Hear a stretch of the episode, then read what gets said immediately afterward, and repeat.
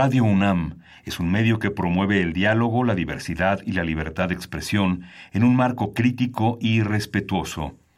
Los comentarios expresados a lo largo de su programación reflejan la opinión de quien los emite, mas no de la radiodifusora.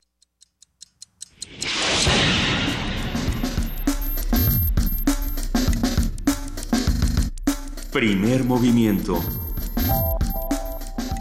El mundo desde la universidad.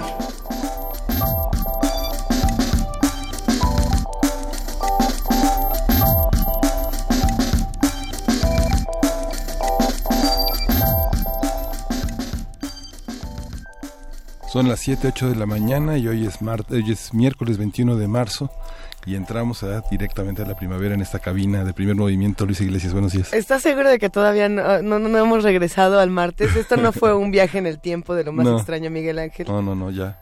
¿Cómo estás, Miguel Ángel Quemain? Muy bien. ¿Cómo estás, querida jefa de información, Juana Inés de esa? Todo muy bien, Luisa Iglesias, y además acuérdate que el doctor Barrio el viernes nos dijo que en el tiempo se puede viajar hacia adelante. No, hacia atrás. Hacia atrás. No, dijo que sí se podría, pero que no hay ninguna investigación que lo pruebe aún, porque las, los electrones los protones. pueden los protones pueden viajar hacia atrás y hacia adelante. O en realidad son los mismos atrás que adelante no son los mismos siempre. ¿Por qué estamos por, qué empezamos el programa así? Que, con que volvía a ser martes no bueno puede ser Puede ser viernes. llamaría la atención. Que sea otro, puede ser viernes. ¿Cómo, ¿Cómo viaja, por ejemplo, nuestra información personal en el tiempo, eh, digamos, digital, cibernético, con esta noticia de Cambridge Analytica, que ahora sí está en todos los periódicos, está en todos los medios de comunicación y se puso peor? Se puso peor. Y se va a poner peor. Hay eh, muchos teóricos, aquí lo hemos platicado con el doctor Savage, eh, lo han, lo han apuntado muchos científicos. Sí y, mucha gente que se dedica a este trabajo, eh, ahí están las redes sociales, ahí está la posibilidad de compartir muchísima información, pero también al, al, mismo tiempo ahí está la enorme cantidad de personas que están lucrando con eso, ¿no? Eh, esta idea de, de, Internet es inocente y es un es la esfera pública de Habermas llevada a, a una dimensión eh, digital donde todos podemos convivir y compartir, bueno, pues sí, pero también eh, como todo lo, lo humano tiene su tiene su otro lado, tiene su parte corrupta, tiene su parte que se utiliza para fines que no se nos dicen. Entonces, bueno, pues hay que tener cuidado, la, la moraleja es hay que tener cuidado con lo que se comparte, a quién lo estás compartiendo y todo lo que se sube a redes se queda ahí para siempre. Ah, también la otra parte es entender cómo es que operan estos mecanismos, ¿no? O sea, cómo, para qué se usan y cómo operan. El día de ayer en redes sociales había una gran cantidad de seres que decían, pero es que ya no entiendo qué sí puedo compartir, qué no puedo compartir, a qué, a qué le di clic como para regalarme información. Sí leí las letras chiquitas. La Secretaría de Cultura está a punto de sacar un libro justamente sobre eso. Creo que vendría mucho a cuento hablar exactamente de qué es lo que hacemos nosotros para proporcionar esta información. Eh, yo creo que a muchos nos ha tocado escuchar, por ejemplo, que alguien tiene Spotify o Apple Music y dice, oye, déjame ponerte esta rola que está buenísima y te dice aparece el dueño de la rola y te dice qué crees mm, no antes de eso no el dueño del teléfono el dueño de la de la de la tableta o lo que sea te dice no espérate me vas a echar a perder mi algoritmo y tú dices, no tengo ni la menor idea de ah, lo que significa. Como ese niño que vio Netflix, eh, eh, que, vio en mi cuenta de Netflix mi pequeño pony y ya, entonces me recomienda las cosas más exóticas del mundo. Vamos a suponer que hay aplicaciones que se encargan de meterse al algoritmo y decirte, ah, le diste 500 veces clic al perfil de José Antonio Mid, aunque no sea cierto. y entonces, José Antonio Mid. Exacto, lo que genera es que hay un algoritmo, una operación matemática, muy a cuenta también con esta plática que estábamos teniendo de las matemáticas la física, los viajes en el tiempo y demás, pues hay aplicaciones que justamente lo que hacen es modificar el algoritmo, meterse, meterse en tu algoritmo y hacer que te encante Mid o Maluma o lo que tú quieras, ¿no? Eso, eso lo decía ayer en nuestra, en nuestra línea del tiempo de Twitter, precisamente lo decía León Geo para despistar a Twitter, Facebook y Cambridge Analytica, una vez al día dale like o follow a algo totalmente opuesto a tu timeline. Sus computadoras se vuelven locas. Entonces ahora mismo, pues no sé, mm. denle me gusta no sé. Yo, le daría me gusta a primer movimiento. Digo, para ver qué pasa. Igual empezamos a ver otro tipo de noticias mucho más interesantes en nuestro timeline. Puede Pero justamente con el tráfico de datos hay toda una toda una situación compleja porque necesitan eh, que, que los eh, involucrados pierdan el miedo para hacer la denuncia del tráfico de datos sobre las inspecciones a las gasolineras. A una red de gasolineras enorme. ¿Cómo, cómo, cómo, cómo? Que inspecciona la Profeco para que no alteren los medidores digamos que hubo, hubo una serie de exfuncionarios que fueron lo, fueron este despedidos por irregularidades y ahora tienen una red muy importante de avisos a gasolineros que que alteran los eh, que alteran los medidores. Y Profeco no puede hacer nada porque necesita las denuncias pero públicamente los gasolineros han dicho que tienen miedo de las represalias de esta red delincuencial. y son datos, son datos. En este país da mucho miedo denunciar por muchas razones, ¿no? Y habrá que seguir discutiendo cuáles son esas razones. Hoy tenemos un programa lleno de información. Por ahí también está el tema de los independientes que está dando muchas vueltas, por supuesto el que mencionas de las gasolinas, el algoritmo, las redes sociales, pues ya ya si ya si los van a si los van a hackear y los van a alterar, escríbanos, por, por favor, estamos en arroba P Movimiento, en diagonal primer movimiento UNAMI en el teléfono 55 36 43 39. Hoy, ¿de qué vamos a hablar? hoy vamos a, hoy vamos a hablar de El Príncipe de Maquiavelo, su actualidad, su vigencia, con Ernesto Priani, que es filósofo y humanista digital, profesor de la Facultad de Filosofía y Letras de la UNAM, y se ocupa de la filosofía del Renacimiento y de la utilización de herramientas digitales para su estudio. Hablaremos también del cuarto encuentro de medicina tradicional, no nos lo pueden hackear, en una conversación con Francisco Lino Hernández, coordinador del Centro Cultural de las Huastecas, ubicado en Paraíso, en el municipio de Chicontepec, Veracruz. Y en la nota nacional, justamente como señalabas, vamos a hablar de los candidatos independientes eh, con el doctor Alberto Asís Nasif. Es, el, es investigador del CIESAS, es especialista en temas de democracia y procesos electorales y análisis político. Hay que ver si le tiene fe a las fotocopias como el Bronco. El Bronco le tiene fe a las fotocopias. Yo no entiendo nada de lo que el Bronco quiso decir. Necesito al vocero de Fox O al caballo, que, hable el caballo mejor. a ver, ¿quién de aquí tiene fotocopiados sus documentos a la mano en este momento? No solamente... ¿Fotocopiados o capturados? Yo creo que todos los tenemos en, nuestro teléfono. Actualmente tenemos estos buzones, de estas nubes, que también hay que tener mucho cuidado con ellas. No lo sé. Yo no traigo mi IFE, mi acta de nacimiento, mi CURP y estas cosas fotocopiadas en, en mi bolsa. Habrá quien sí.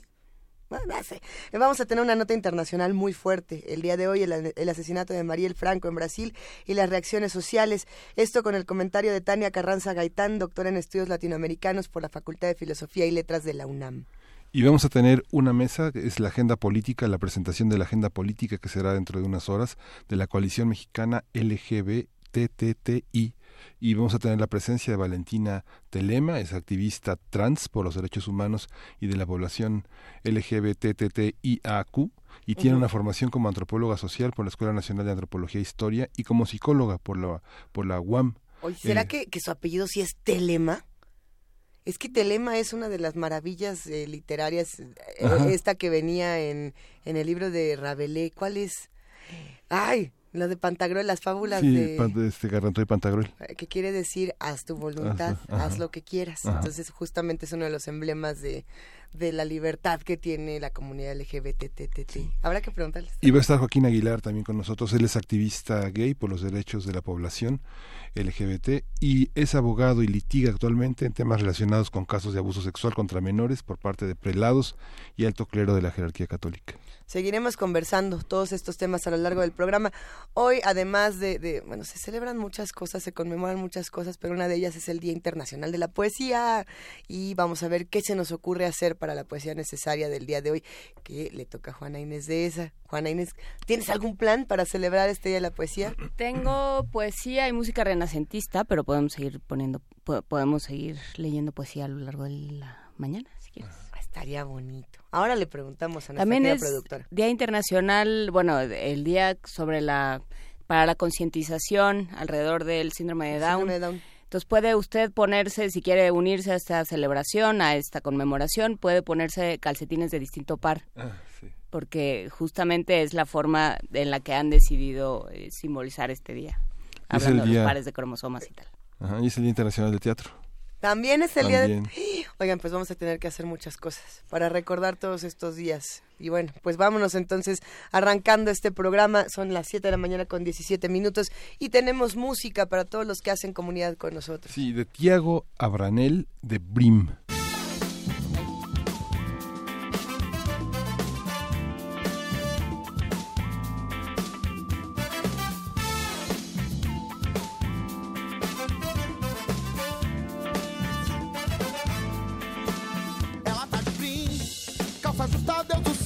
Não é possível. Ela tá de brincadeira. Eu tô de trem, só olhando ela passar de conversível. Eu tô de tremedeira. Ela tá de brim, calça justa, Deus do céu, não é possível. Ela tá de brincadeira. Eu tô de trem, só olhando ela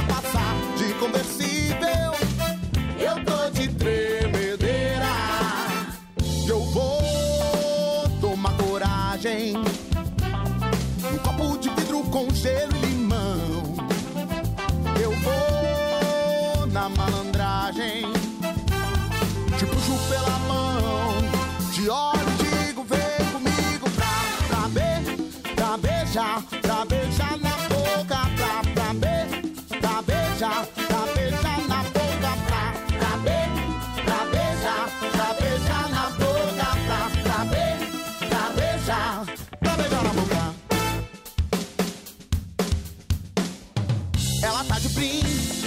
Justa, Deus do céu, não é possível.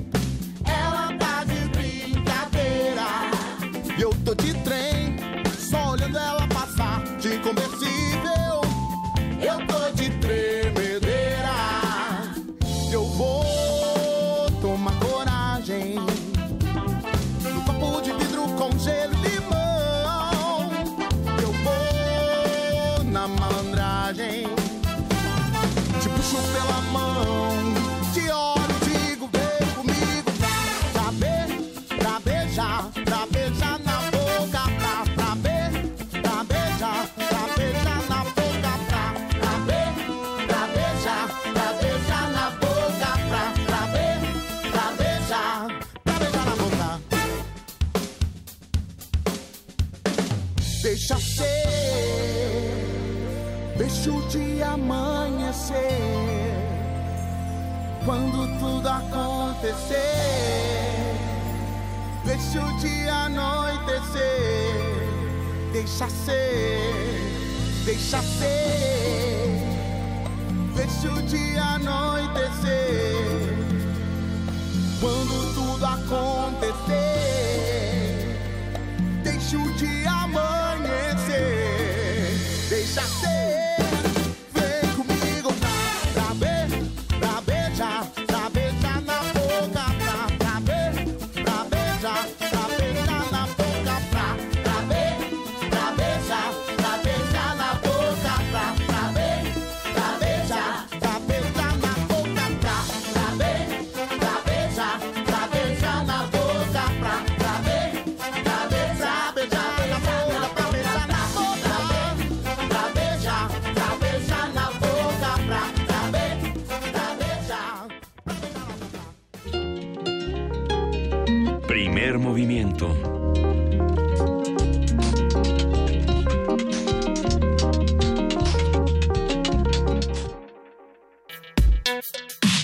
Miércoles de lectura.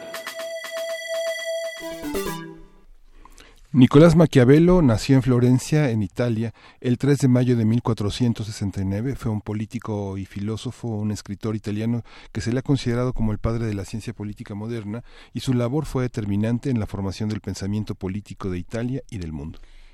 Bueno, lo que, lo que ahora es Italia y entonces era un montón de pueblos todos peleando con todos, pero es otra historia. Eh, las ideas políticas de Maquiavelo se enfocaban en la labor del Estado y la forma de pensar de los gobernantes. Uno de sus principales objetivos era que Florencia conservara su soberanía, justamente, la cual era constantemente amenazada por otras potencias europeas. Las obras de este relevante escritor del Renacimiento italiano siguen vigentes y se han convertido en un referente importante para los sistemas políticos y sociales. Uno de los textos más reconocidos es El Príncipe, un tratado que escribió en 1513, pero que fue publicado en 1531 después de su muerte. Conversaremos sobre el personaje, su contexto, sus aportaciones teóricas, así como las interpretaciones que se le han dado a su trabajo, porque nos preguntan que si no hemos leído a Maquiavelo y que por eso eh, por eso uno se alía con los evangélicos y demás cosas. Nos acompaña Ernesto Priani, filósofo y humanista digital, profesor de la Facultad de Filosofía y Letras de la UNAM, ocupado en la filosofía del Renacimiento y la utilización de herramientas digitales para su estudio. ¿Cómo estás, Ernesto Priani? Qué gusto tenerte de vuelta. Gracias, muy bien, buenos días. Buenos días, no te habíamos visto, este, eres una especie como de Marco Polo que regresa a, esta corte. Cuéntanos, ¿qué viste? ¿Qué, nos cuentas de Maquiavelo?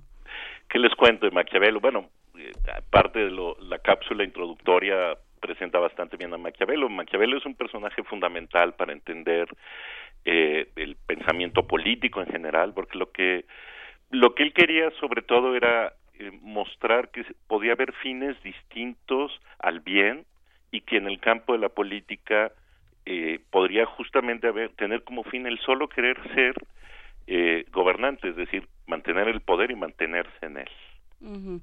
Esto inscrito en un contexto renacentista, después de, digamos, rompiendo de alguna forma con una moral cristiana y un discurso cristiano.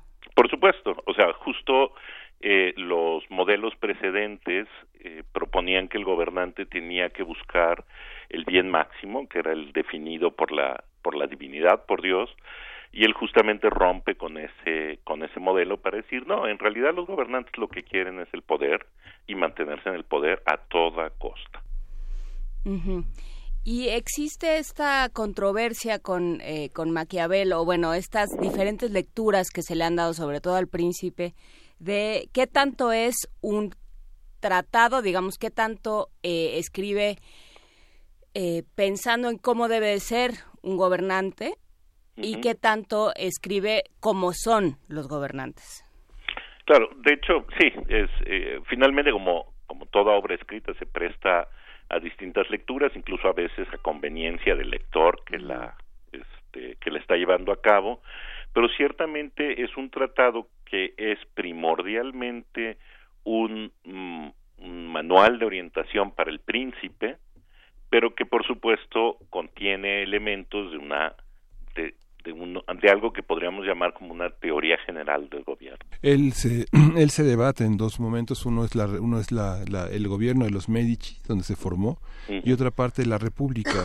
Hay, hay esta visión, de, digamos, esta, esta transición entre el mundo, el mundo católico, el mundo religioso y el mundo profano, este, esta visión en la que se tiene que gobernar bajo esa directriz.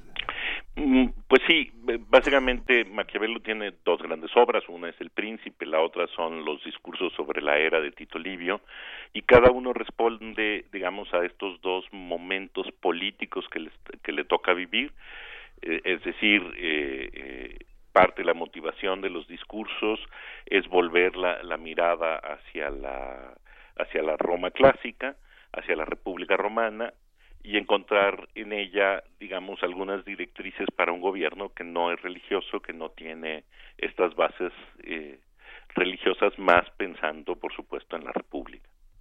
Sí, ¿cómo fue esta transición, digamos? Eh, porque si, si nos quedamos con nuestras clases de historia de la secundaria, de la prepa, hay una cosa muy esquemática, ¿no? O sea, este, de un día, de la noche a la mañana, te duermes y despiertas, te duermes en la Edad Media y despiertas en el Renacimiento y entonces ya, este, eh, todo lo que creías ayer y todo aquello que te movía ayer ya no te mueve el día de hoy y evidentemente no fue así porque nada en la historia es así. ¿Cómo fue este proceso y cómo inciden las ideas que están circulando en Maquiavelo y cómo influye Maquiavelo en las ideas, eh, en, lo que se está pensando, como eh, quién llega al poder y cómo llega. Claro, eh, hay que pensar que Europa todavía en ese momento era en, realidad medieval. Es decir, el Renacimiento es básicamente una categoría que describe un movimiento cultural más que la transformación del sistema político. Y en este sentido, la cuestión es que Florencia es un caso excepcional dentro de esa Europa que todavía es medieval. ¿Y en qué sentido es excepcional? Es excepcional porque es una ciudad a la que ha llegado al gobierno la familia Medici, que no es la que directamente ostenta los cargos políticos, pero es la, que mueve los hilos del poder. banqueros. Exactamente, que son banqueros y que forma parte, por supuesto, de una eh, clase política emergente que domina la, este, la escena pública y esto es excepcional porque, digamos, combina dos factores. Uno es que en un momento en que todos los estados italianos están peleando, Florencia se mantiene como sin conflicto, a salvo la mayor parte del tiempo. Y esto permite, eh, digamos, la combinación de la emergencia de una clase burguesa que, necesita una, eh, un reconocimiento público y, que lo va a hacer a, través del, de, digamos, de la gestión de los intelectuales, literalmente, es decir, del mecenazgo, este, va a generar una gran corriente cultural que básicamente se le conoce por haber puesto al hombre por encima de todas las cosas o en el centro del mundo y este es un cambio eh, filosófico muy importante, religioso muy muy importante, que justamente sienta las bases para lo que va a ser Maquiavelo, porque finalmente en lugar de estar viendo cuáles eran las cualidades de Dios, empezamos a ver cuáles eran las cualidades de los hombres. Y entonces es posible empezar a pensar sobre la realidad política de una manera no este teórica, teológica, sino más realista y en ese sentido a su vez Maquiavelo colabora en la creación de otro momento digamos intelectual que tiene que ver en reconocer que los fines humanos pueden ser múltiples y que no están dirigidos exclusivamente hacia el bien el, los fines de los hombres no están únicamente dirigidos hacia el bien y eso y eso es una idea medio apóstata, ¿no? Absolutamente. Porque si Dios nos hizo a imagen y semejanza suya, Absolutamente, por eso eh, Tomás Moro le va a contestar y le va a decir, no, no, no, no, no, o sea, ¿qué te pasa? Los hombres lo que queremos es una utopía donde todos seamos felices, donde todos pudiéramos este, vivir encantados. Es una utopía un poco rara la de Moro, pero es una respuesta a Maquiavelo, es, es, decir, este, cómo tenemos que pensar en una sociedad en que no, no busquemos la perfección, la idea del mal menor, Ernesto, es una idea que también este, es una de las grandes influencias que finalmente se puso en cuestión hasta la llegada de Ana Arendt frente a la irrupción del nazismo y del fascismo de los autoritarismos en Europa. ¿Cómo, cómo entenderla? El mal menor es finalmente la idea del mal, según dice Ana Arendt.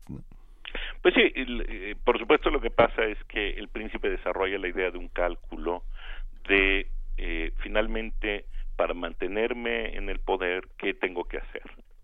Y, en función de eso uno puede justamente evaluar que hay condiciones o hay acciones que uno puede emprender que no son buenas acciones, pero que tienen la función de, eh, por un lado, permitir el gobierno, mantener la continuidad en el gobierno a costa de un efecto, este, si se quiere, colateral este menos este menos grave. Es decir no destruyes todo solo una parte en función de una finalidad más más importante que además sigue siendo una uno de los mecanismos fundamentales del cálculo político. Sí, eh, el príncipe dice cosas como sería ideal ser amado y temido, pero puesto que rara vez se consiguen ambas, quien tenga que elegir encontrará mucho más seguro, o que le da mucho más seguridad, ser temido que ser amado por ejemplo. Por ejemplo. Y esto eh, influyó en los, en los príncipes de su época. Tú mencionabas a Tomás Moro y necesariamente, pues si hablas de Tomás Moro tienes que hablar de Enrique VIII. Sí, por supuesto. por supuesto que influyó, aunque su influencia mayor se va, este, se va a ir relatando hacia, hacia digamos, hacia el tiempo, y todavía en época de Maquiavelo va a ser un teórico fundamental para los gobernantes, es decir, se va a convertir en una, eh, eh, pues en, en, un autor a partir del cual príncipes, reyes y, y, gobernantes en general se van a apoyar para tomar decisiones o, para moldear su vida política. Príncipes, reyes y jefes de manzana. Por ejemplo, y de gobierno. ¿Y qué pasa hoy con Maquiavelo? Porque justamente estamos en un momento eh, político y, de la política mundial donde se habla mucho de, del pragmatismo, ¿no? De este puede que no te guste, pero así es, ¿no? Se nos habla del voto útil, se nos habla de eh, de no solamente votar con el estómago, de no tomar de tomar en cuenta todos los factores, de mirar el tablero completo, la cantidad de metáforas que a uno se le ocurran. Em, y eh, inclusive aquí este un día que discutíamos eh, las designaciones de López Obrador y las alianzas de López Obrador Lorenzo Meyer nos preguntó, bueno, es que, que no ha leído a Maquiavelo, pues hay que hacer lo que hay que hacer. ¿Qué hacemos con esto, con Maquiavelo hoy, en un contexto político como el que vivimos, Ernesto Priano? Híjole, es, es curioso porque yo sigo pensando que, que a Maquiavelo se le trata muy mal, en el sentido de que siempre se ve solamente como la parte del príncipe y se olvida, digamos, que es un teórico de la República, y que en el fondo no es que, eh, digamos, su única opción fuera que los príncipes hicieran, o bueno, que haya sido como haya sido, ¿no?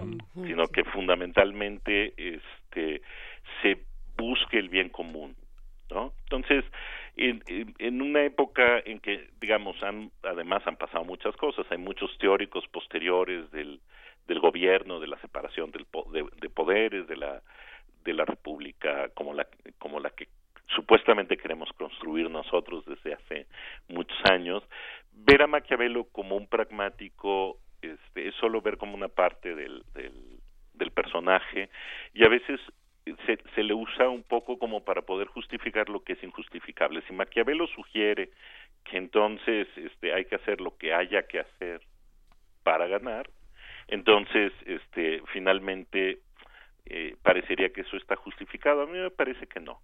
A mí, a mí me parece que, que Maquiavelo en todo caso entiende que los príncipes tienen que actuar así, pero a veces es solo por ser temidos, ¿no? Y, no, y no digamos, no los exime de responsabilidad moral. Pues no, de ninguna manera, ¿no? Este, porque es cierto, el príncipe no vive en la excepción moral, tiene otros fines distintos al bien, pero él no vive exento, digamos, de responsabilidad moral frente a sus actos. Hay una, hay una, hay una cuestión. Eh, hay, uno tendría que distinguir, Ernesto, entre la ética política y la ética y, y, y, la, y la moral personal al, al, hacer la lectura de Maquiavelo. No sé, uno ve cientos de sitios con las 50 frases de Maquiavelo, las ocho frases, este, las 10 curiosidades. sí, para, para ser un buen ejecutivo. Toda esa parte, digamos que tiene que ver con un concepto que Maquiavelo no desarrolló, que se desarrolló después, que, es, que está en la, en, la, en la boca de todos, que es la razón de Estado. La razón de Estado es una ética política, eh, cómo se distingue de la moral personal. Las personas hacen lo que a las instituciones les toca con la sangre fría, digamos. Claro, lo que, lo que pasa es que yo distinguiría esto, porque en un primer paso lo que hace Maquiavelo es eh, mostrarle al gobernante que este que él puede elegir eh, eh, mantenerse al poder a toda costa y que para eso tiene una serie de medios disponibles que puede utilizar para ganarlo. Eh, pero, pero al hacerlo así, digamos, eh, está pensando en un gobernante unipersonal, es decir, no en un conjunto de instituciones que tienen una lógica propia, sino en un gobernante que es una persona, que entonces busca este, o el favor o el temor o la derrota de los enemigos para mantenerse en el, en el gobierno. Ahora, el, el, problema es que después se construyen todas las instituciones del Estado y se dividen los poderes y entonces emerge otro tipo de, eh, digamos, de moral política que ya no es la del gobernante unipersonal, aunque quedan elementos de ellos en quien ejerce el poder, por supuesto, pero que en donde se establece, digamos, como la protección de la institución, la razón por la que la institución fue creada, este, el mantener la institución íntegra, lo cual digamos va más allá de la de la moral personal y se convierte en una razón a veces este eh, más perversa que alguien que simple y sencillamente sea malvado. A ver, es que creo que ahí está, creo que ahí hay un punto muy interesante que nos podría llevar a practicar qué es lo que entiende Maquiavelo por la República y cómo y cómo incide Maquiavelo en la formación de este concepto o en, en la formación de este concepto como lo conocemos ahora.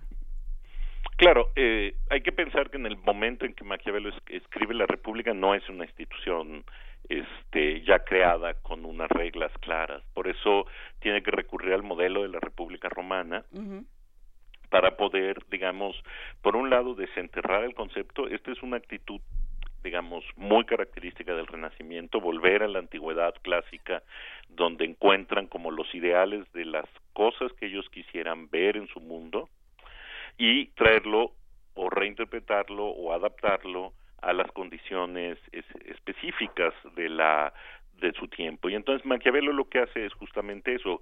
Maquiavelo tiene en, mente además la República Florentina ya en activo, es decir, este una eh, una república en el sentido hay que pensar que el territorio de Florencia entonces y ahora era realmente pequeño. Entonces no es una república particularmente compleja de gobierno en términos territoriales y estaba básicamente fundada en una, eh, una suerte como de parlamento que era el que tomaba las, las decisiones. Sí, es como una unidad habitacional de hoy más o menos, tienen más o menos la misma cantidad de personas. Más o menos, esa es la idea. Y, yo creo que eran los mismos problemas, ¿no? con, con alguien quizás un par de familias que eran las que tenían todo el dinero y que influían por supuesto o se confrontaban a través de este de esta reunión de ciudadanos donde se tomaban las decisiones mm. entonces Maquiavelo colabora eh, tanto en, en, la práctica es decir este como funcionario público tanto como teórico en la construcción de esta este de esta forma de, gobierno específica, es, eh, es, decir, de rescatarla, renombrarla y, este, y ponerla en funcionamiento. Sí, tal vez es esta parte, no, esto de, la recolección de impuestos, de las tareas de la administración que eran propias del, del mundo romano, lo que le permite pensar fuera de las leyes de la, de la, de la trascendencia y de la eternidad, las leyes divinas, sino hay una parte muy aterrizada en lo doméstico, ¿no? que le permite pensar prácticamente más de una década de su vida como administrador, como un, como un hombre como un hombre de la administración pública. Sí, claro. Los Medici regresarán después, digamos que este ya prácticamente este nunca recobra su puesto, eh, nunca recobra su puesto y eso lo lleva también a pensar de otra manera, ¿no? Sí, por supuesto, es es eh, o sea, lo has descrito a, la perfección, o sea, es un hombre, es un funcionario público que cumple funciones, este, eh, eso, de funcionario, de recolección, de gestión, etcétera, eh, que luego se ve confrontado políticamente. Es un momento, además, muy muy complejo en el que, le toca vivir Maquiavelo, porque llega Savonarola, eh, toma ventaja un poco de la de la situación, se confrontan con los Medici y al final, bueno, pues los que no apoyan a los Medici pagan los platos rotos y es un poco lo que le ocurre a él y lo que le obliga a, a pensar con mayor claridad este, qué es lo que ha pasado. Sí. Y el personaje es muy duro, porque bueno, finalmente es un personaje para su tiempo muy longevo. Digo, vive demasiado. Digo, escribe el príncipe, creo que, no, no, estoy seguro de corroborar el dato, pero es a los 50 años, 52 años que escribe el príncipe. ¿no? Sí, sí, es, es, es muy excepcional eh, sí. en, en, muchos sentidos. Además, este es, participa política, es un partícipe político muy activo casi toda la toda la mayor parte de su vida, lo cual también es excepcional. Es decir, cuando, por ejemplo, a Pico de la Mirándola lo matan envenenado a los 33 años, a él no, ¿no? Y, y Pico era solo un este, un, escandaloso, no, no, no un artífice político como Maquiavelo, pero bueno, sí es, es parte del destino de, de cada uno. ¿Y qué, qué, leer de y sobre Maquiavelo? Porque bueno, eh, nos podemos quedar con lo que con lo que nos cuentan, pero pocas veces vamos ¿no? Eh, muchos conocemos al Quijote, pocos hemos ido al Quijote. Claro. Este, ¿qué pasa con, con en el caso de Maquiavelo? El, el, Príncipe es algo que se que se lee, es un tratado corto que se lee de manera bastante sencilla.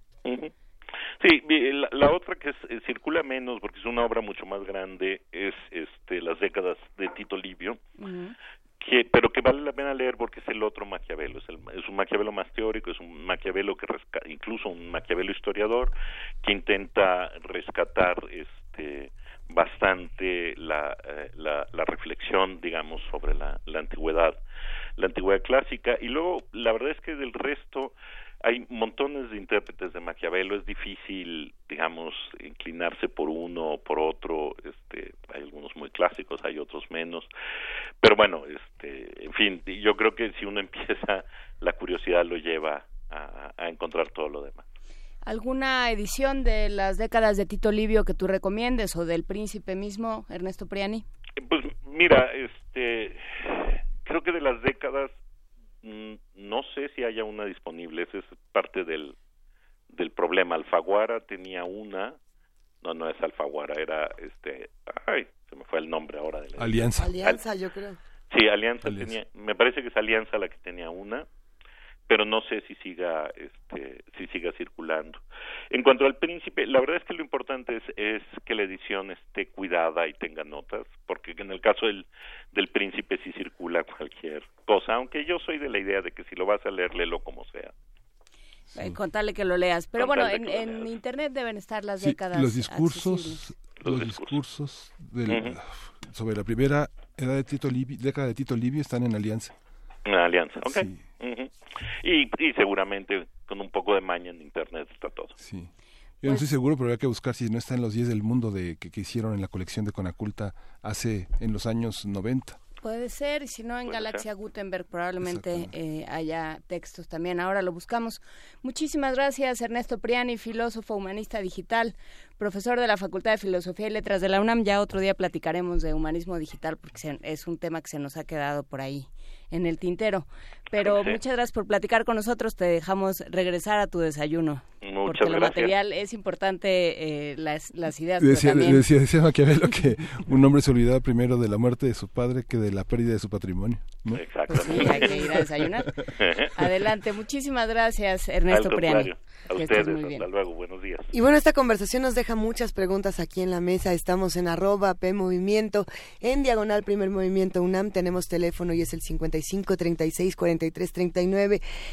lanzaron algunas preguntas en redes sociales interesantes. Una de ellas era si realmente estábamos leyendo de manera adecuada a Maquiavelo en este 2018, si estábamos entendiendo lo que Maquiavelo había, quería eh, había querido decir o si Maquiavelo necesitaba su propio vocero para que nos lo explique.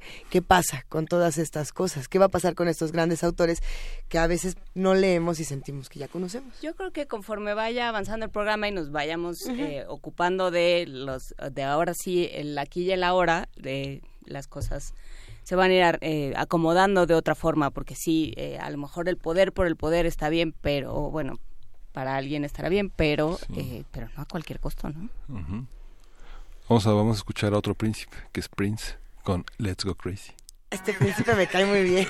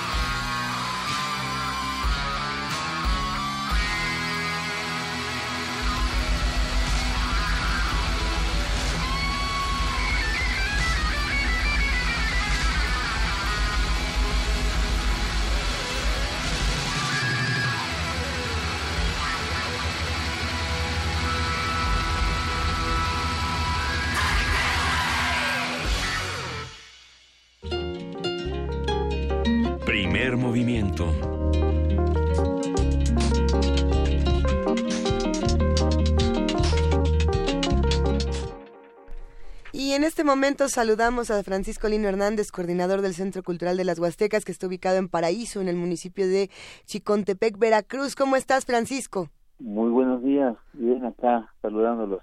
Qué gusto poderte escuchar esta mañana. Vamos a hablar justamente del cuarto encuentro de medicina tradicional. Cuéntanos. Es correcto, estamos por iniciar el cuarto encuentro de medicina tradicional acá en la zona norte de Veracruz, precisamente en Paraíso, Chicontepec, Veracruz, en donde vamos a reunir a diferentes médicos de diferentes etnias. Vienen médicos de Hidalgo, de Puebla, de Tamaulipas, de San Luis Potosí, pero son médicos tradicionales que trabajan directamente con plantas medicinales. Habrá talleres, conferencias, cursos, exposición de las plantas y en este caso lo más eh, mayormente atendido pues son los pacientes con diferentes enfermedades. Este evento lo hacemos del próximo 24 al 28 de marzo. A ver, del 24 al 28 de marzo. Así es. Así es. ¿En dónde? En Paraíso, municipio de Chicontepec, Veracruz. O sea que quienes eh, quienes estén todavía pensando su, su salida de la Semana Santa pueden ir a Chicontepec pensando en que nos oyen de muchas partes de la República, pero en este pero casi todos concentrados en la zona metropolitana. Sí, así es, y, quiero decirte que, bueno, atendemos todas estas enfermedades, eh, desde niños hasta los de tercera edad, y también tenemos los talleres que son con niños y jóvenes precisamente para preservar y seguir reproduciendo esta este aprendizaje, esta enseñanza de nuestros abuelos, pero lo hacemos con unos talleres didácticos en donde los niños hacen un álbum, hacen un recetario de la porción o la atención que se le debe de dar a cada enfermedad Estando en la Ciudad de México, el público puede viajar a la ciudad de Álamo, Veracruz, es la primera ciudad que tenemos nosotros. De ahí se adentran a 40 minutos, es donde está ubicado Paraíso, municipio de Chicontepec, Veracruz. Sí, eh, a ver, cuando hablamos de estos talleres para niños donde aprendemos todos estos distintos saberes, Francisco, eh, hay que decir, no estamos recomendando que, lo, que los chavos le entren a la automedicación ni que den eh, medicación sin, sin, previo, sin previo conocimiento, pero sí estamos justamente tratando de recuperar una de las tradiciones más importantes en nuestro país y que además ha sido golpeada por las farmacéuticas, por distintos sectores, que no es apoyada en muchos casos por las mismas autoridades de estas regiones. Sí, así es. Eh, es un poco triste para nosotros porque la autoridad federal es la que nos pone este tipo de barreras y no poder comercializarlos de manera abierta. Pero bueno, hacemos lo propio nosotros acá con la región porque son un aprendizaje, una enseñanza por generaciones, por décadas, y entonces lo que nos preocupa es que esto se está perdiendo y por ello llamamos a todos los niños de la región que precisamente lo hacemos en este periodo porque es un periodo de vacaciones, hablando escolarmente. Buscamos que los niños de, desde preescolar, primaria, secundaria, se acerquen, hacemos un recorrido en la farmacia viva, así le llamamos nosotros a donde están las plantas medicinales, porque bueno, valga la redundancia, están vivitas ahí, y les damos eh, este curso, este taller, pero de manera didáctica, donde los niños de preescolar que no saben leer aún o no saben escribir, bueno, empiezan a hacer sus dibujos y se les da una explicación. Ya cuando es primaria, secundaria, ya podemos nosotros elaborar lo que es un recetario o un álbum y se les da toda la explicación necesaria con las medicinas pues básicas como es un dolor de estómago, una temperatura, eh, diferentes así, pero enfermedades básicas. Cuando ya son eh, tratamientos, como por ejemplo para el cáncer, situación de próstata, eh, algunas hemorragias, eso ya conlleva a nosotros darle un tratamiento a esta persona. Eh, eh, ahí hay algo que también es interesante y es pensar eh, qué pasa con los pacientes que llegan con padecimientos, digamos, mucho más severos a, Paraíso, en, en Chicontepec. ¿Qué, ¿Qué, se hace? Ustedes, digamos, ¿qué, ¿qué tipo de padecimientos pueden recibir por allá?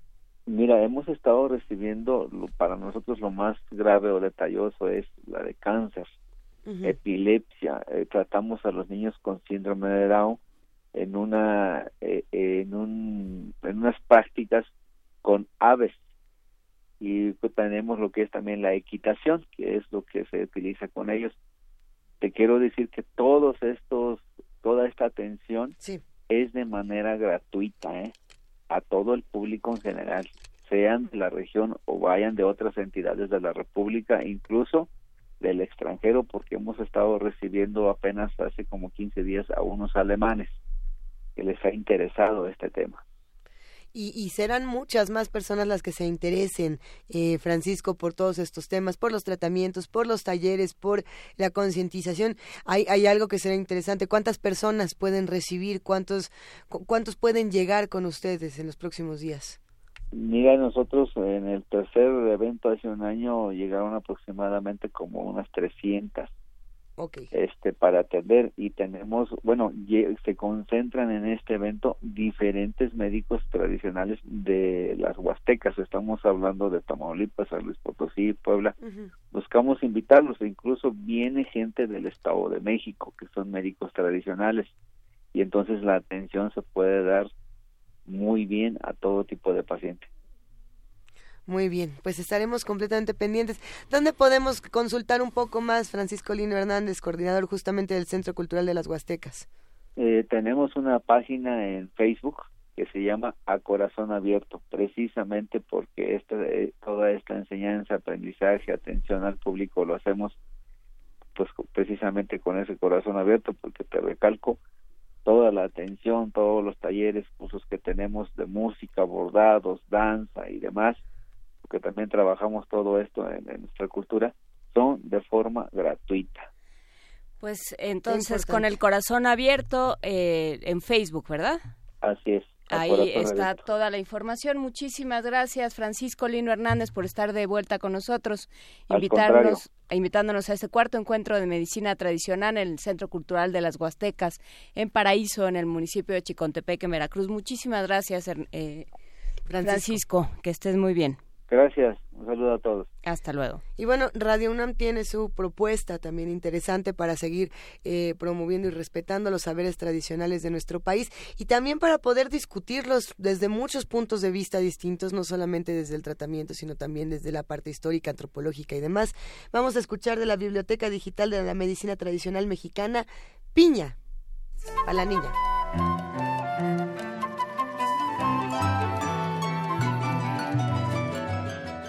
Biblioteca Digital de la Medicina Tradicional Mexicana. Piña. En el mercado Lázaro Cárdenas. Buenos días, señora. ¿Usted tiene piña? Piña, no, la piña se vende la fruta. ¿Pero sí se puede usar la piña como medicamento? Sí, se puede utilizar, utilizar como medicinal, le sirve para el riñón o para bajar de peso, para adelgazar. Para eso te sirve la piña.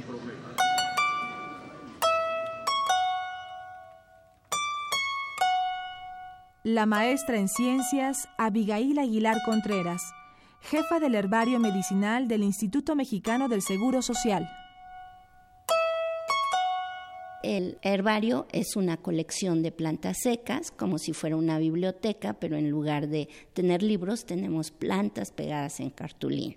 Pues aquí tenemos muchas, muchas que la gente no conoce la gente eh, no conoce debido a que son de diferentes lugares de la República Mexicana, que no son plantas que se tengan cultivadas en maceta en las casas de las personas, sino que son silvestres y que obviamente sobre todo la gente urbana de la Ciudad de México o de otras ciudades del país, son desconocidas para ellas.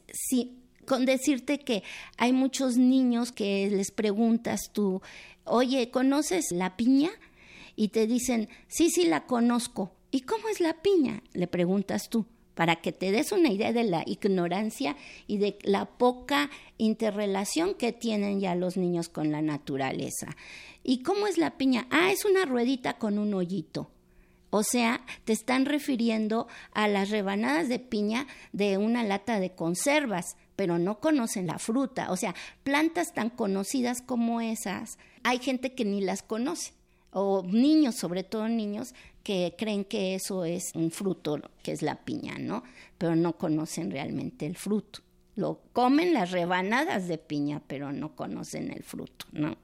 Entonces, sí hay muchísimas plantas aquí en este herbario, desconocidas la gran mayoría para todo el mundo. No así para los curanderos, no así para la gente de las comunidades, que hasta te dicen, pues ya las está pisando. Pues claro, porque uno ni las conoce, ¿no?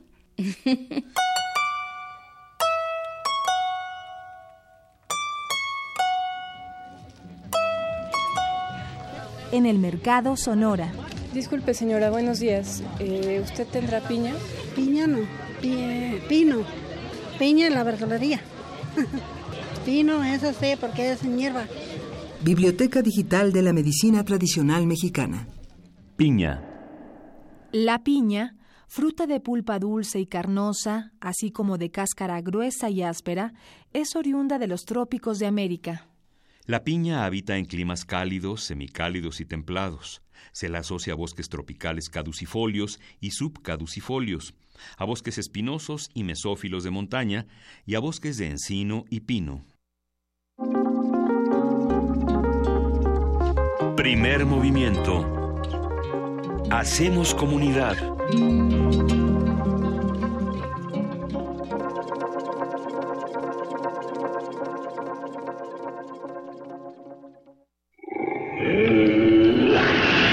En la UNAM se escriben historias de éxito.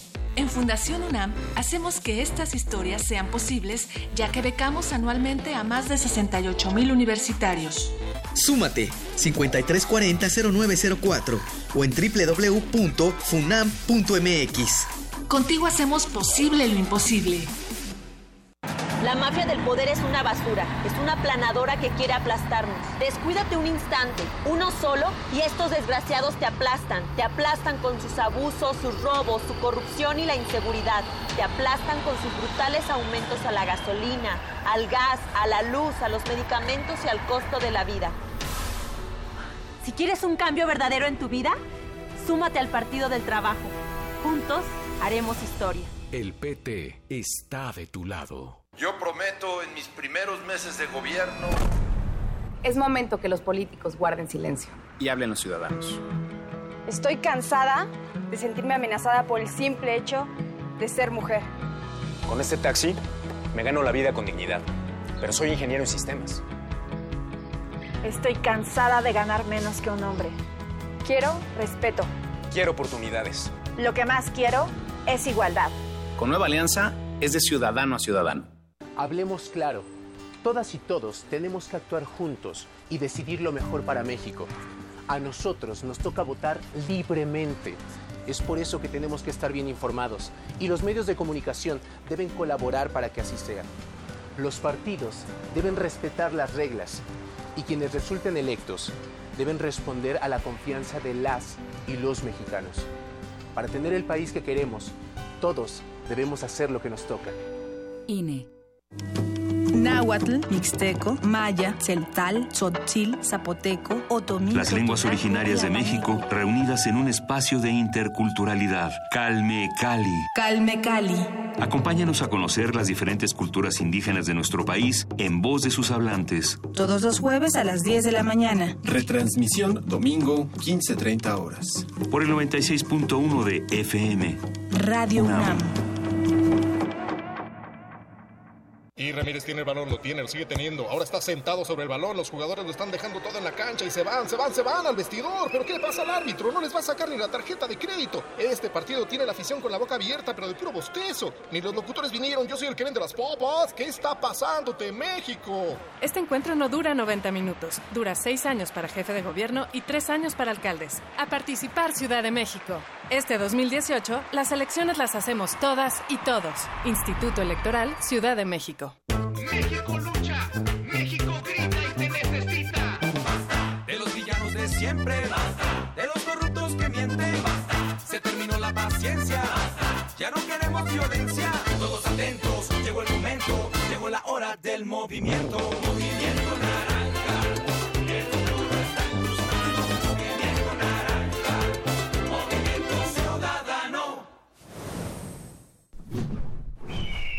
Movimiento Ciudadano. México se define entre ir hacia atrás o ir hacia adelante, entre movernos por el enojo que destruye o ser motivados por la experiencia que construye. Ir hacia atrás es cancelar la educación de calidad. Ir hacia adelante es hacer del conocimiento nuestra fuerza. Ir hacia atrás es perdonar a los criminales. Ir hacia adelante es aplicar la ley a los delincuentes. Ser potencia es más que un deseo. Es trabajar para que cada familia cumpla sus sueños. El camino es hacia adelante. Lo mejor está por venir. PRI. Historia de la literatura. Concepción del arte. Idealismo revolucionario. Amores fugitivos. Conferencias magistrales. Creadores escénicos. Descontentos sociales. Clases inolvidables. En más de 100 años. ¿Cuántos recuerdos no han circulado por los pasillos de la Facultad de Filosofía y Letras? Eureka. Un programa con Filo, Sofía y Letras. Escúchalo todos los lunes a las 16 horas por el 96.1 de FM. Radio UNAM. Experiencia sonora. Búscanos en redes sociales, en Facebook como Primer Movimiento UNAM y en Twitter como P Movimiento o escríbenos un correo a primermovimientounam@gmail.com. Hagamos comunidad. Y en este momento son las 8 de la mañana con 6 minutos. Mucho que decir en esta segunda hora de primer movimiento. Volvemos a saludar a todos los que nos escuchan a través del 860 de AM, del 96.1 de FM. Y por supuesto a todos los que se integran a esta transmisión a través de TV UNAM en el canal 120 y en el 20.1 de TV Abierta. Gracias por acompañarnos. Hay muchos mensajes, hay mucho que discutir, querida jefa de información, Juana Inés de ESA. Buenos días. Buenos días, Luisa Iglesias. Buenos días, Miguel Ángel. Miguel Buenos días, buenos días. Eh, hay que decir que durante la primera hora en radio estuvimos platicando con Ernesto Priani de la Facultad de Filosofía y Letras sobre Maquiavelo, que sí dijo, que, que sí escribió, que no escribió, eh, por qué, a diferencia de otros teóricos de la política, eh, como mencionabas tú, Miguel Ángel, sí fue, él sí fue un administrador y, y público, fue alguien que se dedicó a ello y bueno, pues hay- por eso se, ha, se le ha llamado más alguien que describe lo que sucedía más allá de buscar un ideal para los príncipes. Fue una conversación muy interesante, además muy esclarecedora en estos momentos en los que todo el mundo habla de Maquiavelo sin tener muy claro de qué estamos hablando. Pues eh, vale la pena ir al podcast y revisar esta conversación. Hoy, 21 de marzo, por supuesto, es Día Internacional del Teatro, lo decíamos cuando empezó este programa. Es Día para la concientización sobre el síndrome de Down. Puede Esa ponerse los calcetines de diferente par. Si uno quiere tratar de sumarse a todas estas causas y estas discusiones, es el Día de la Primavera, o bueno, ¿se le dice Día de la Primavera? Pues es el día en el que se marca el comienzo de la primavera, pero en realidad la primavera entró ayer a la Ciudad de. México a las 10 de la mañana. Y se sintió, además. Y hasta se movió y todo. Y hasta, exacto. Bueno, también es, por supuesto, el, el día que se recuerda a Benito Juárez, el natalicio de Benito Juárez. Es el día de la eliminación de la discriminación racial. Este es otro de los días. Ah, El ¿ya? 21 de marzo es uno ¿Ya de esos días. a la- a- ¿ya, ¿Ya la eliminamos? Bueno, es el día en el que tratamos de sumarnos, por supuesto, a estas luchas. Y también por ahí también hay muchos cumpleaños, eh, estábamos botados de la risa hablando de que era también el cumpleaños de Gary Oldman y, y de... Y de Ayrton Senna, nos dice Abel Arevalo. Y de... ah, ¿Ve cuántas personas aparecen en por ahí? 1960. ¿En el 60? Ajá. Ah, bueno. Bueno, ahorita platicamos de él también. Eh, es el Día Internacional de la Poesía y queremos agradecer a todos los que se han sumado a este ejercicio que hacemos todos los días en primer movimiento llamado Poesía Necesaria, en el que creemos que la poesía sí nos puede rescatar de muchas cosas. Y, muchos de los que hacen comunidad con nosotros nos han mandado recomendaciones, nos han mandado poemas, nos han mandado apapachos sonoros, nos han mandado una cantidad de cosas impresionantes eh, alrededor de poesía necesaria. El día de hoy le, queremos mandar un abrazo especial a Mayra Elizondo, que sí nos mandó su poema después de todo lo que pasó el lunes con, con estas imágenes de Guadalupe Dueñas que no lográbamos abrir. Y, y nos da muchísimo gusto poder celebrar este Día Internacional de la Poesía con poesía de los que nos escuchan. Así que vamos a escuchar a Mayra Elizondo. Guadalupe Dueñas, Atardecer.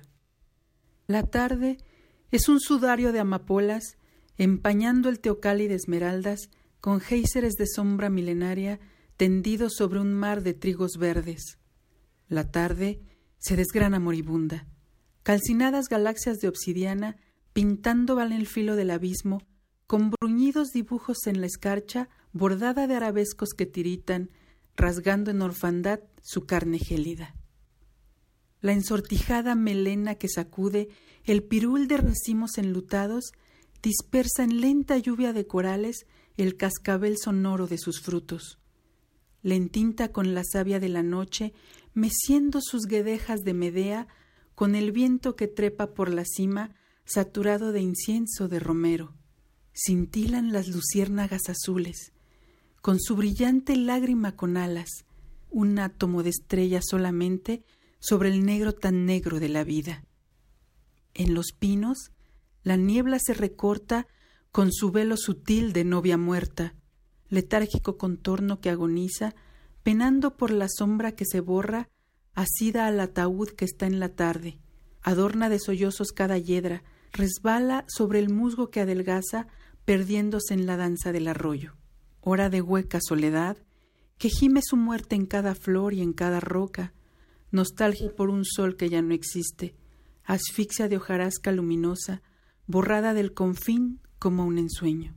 Sin el verde, la luz y el amaranto, sin el fluido aletear de las libélulas, ni el brillante copal de los ocasos, paisaje que se enluta de silencios, la idílica presencia de los riscos, solitarios menires sin consuelo, con su tuerna aridez de piedra antigua, tallando van la mueca de los siglos, centurias en quietud de eternidades, inmóviles al coro de los árboles y al triste cementerio de amapolas que envuelven en sudario cada tarde. Primer movimiento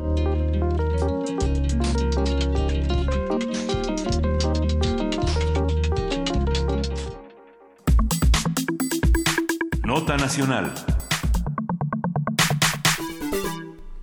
El pasado viernes, el Instituto Nacional Electoral informó que tres los tres principales eh, aspirantes a las candidaturas independientes a la presidencia de México incurrieron en irregularidades para conseguir las más de 860 mil firmas que se requerían como mínimo para aparecer en la boleta electoral del próximo julio. Armando Ríos Peter, Jaime Rodríguez Calderón el Bronco y Margarita Zavala entregaron fotocopias de credenciales de elector falsas.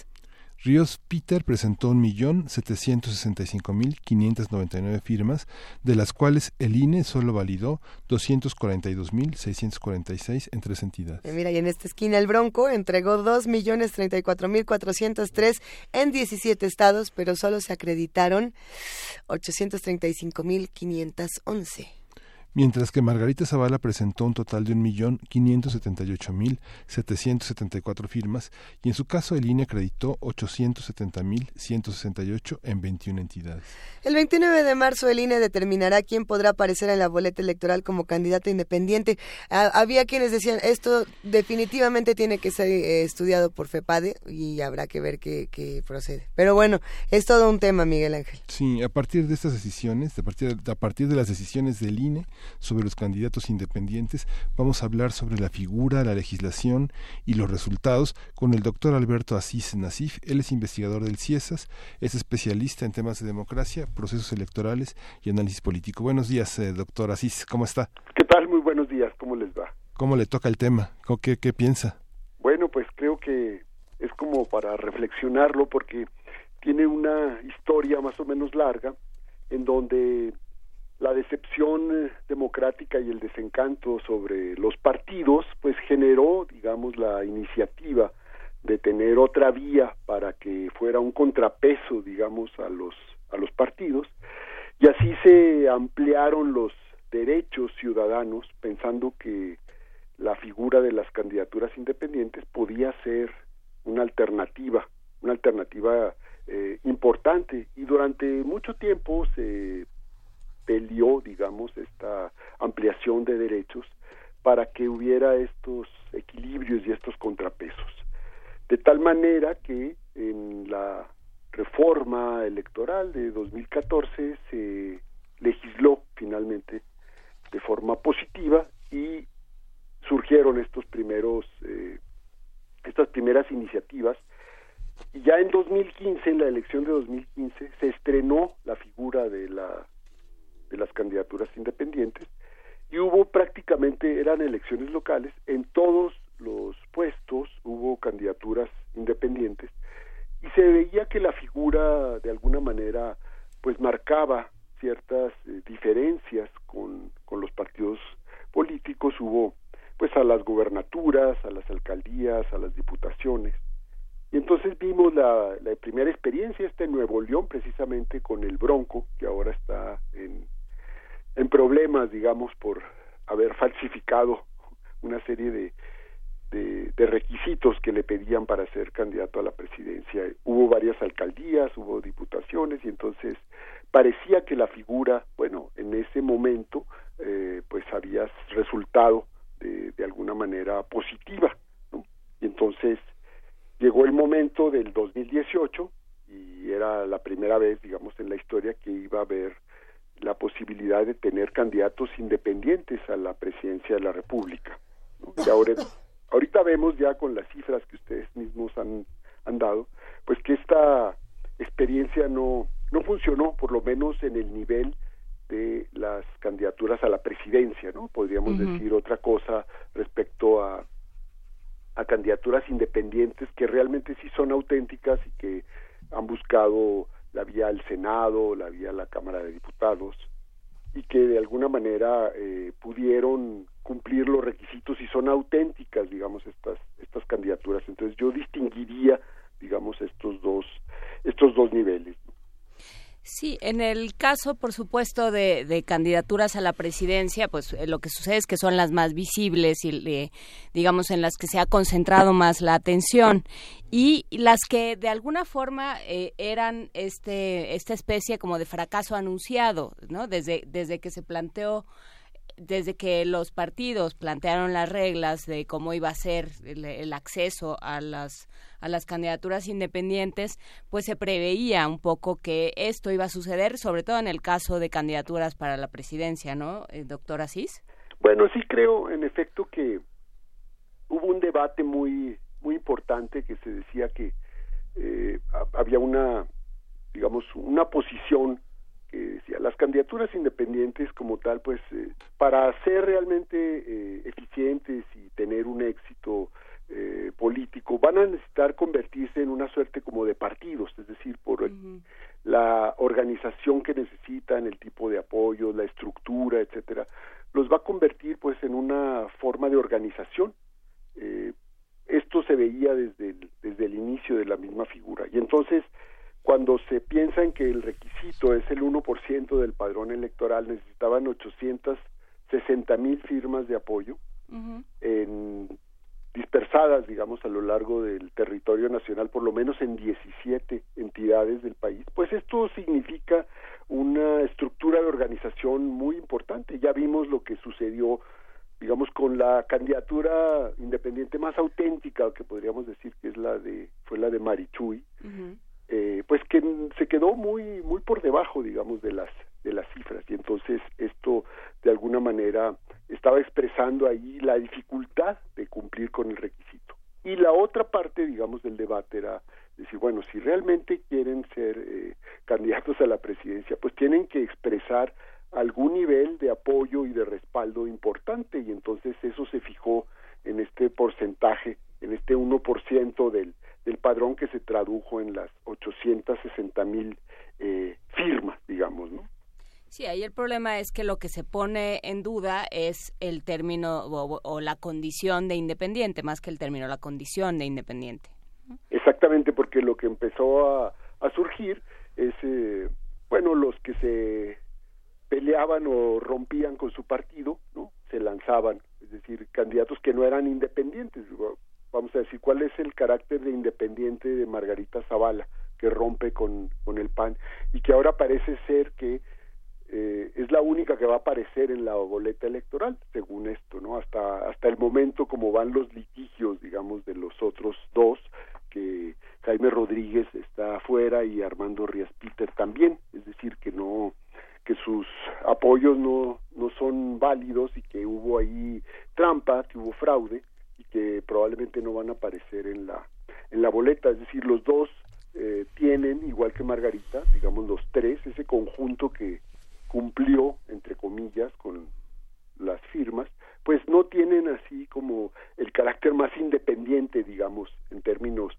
de, que no estén vinculados a un partido. Estuvieron, son gente de partido toda su vida, el Bronco toda su vida fue priista, Ríos Peter viene del PRD, era senador, Margarita toda su vida estuvo en Acción Nacional, etcétera. Entonces, eh, esta situación pues marca ahí como una duda sobre la figura de, del independiente que nos lleva a pues a repensar ahora la pues no solo la figura porque el derecho creo que es legítimo. Eh, el problema es el modelo el modelo electoral. Y entonces eh, está amarrado digamos a una serie de requisitos y a un financiamiento que se les va a dar a los independientes. Esto es lo que hace que sea tan complicado no nosotros vemos en otros sistemas electorales en otros países pues que se apuntan y no hay este esta serie de requisitos y este compromiso con el financiamiento y entonces pues tampoco hay el problema, es decir, ahí como que los votos son los que avalan o no avalan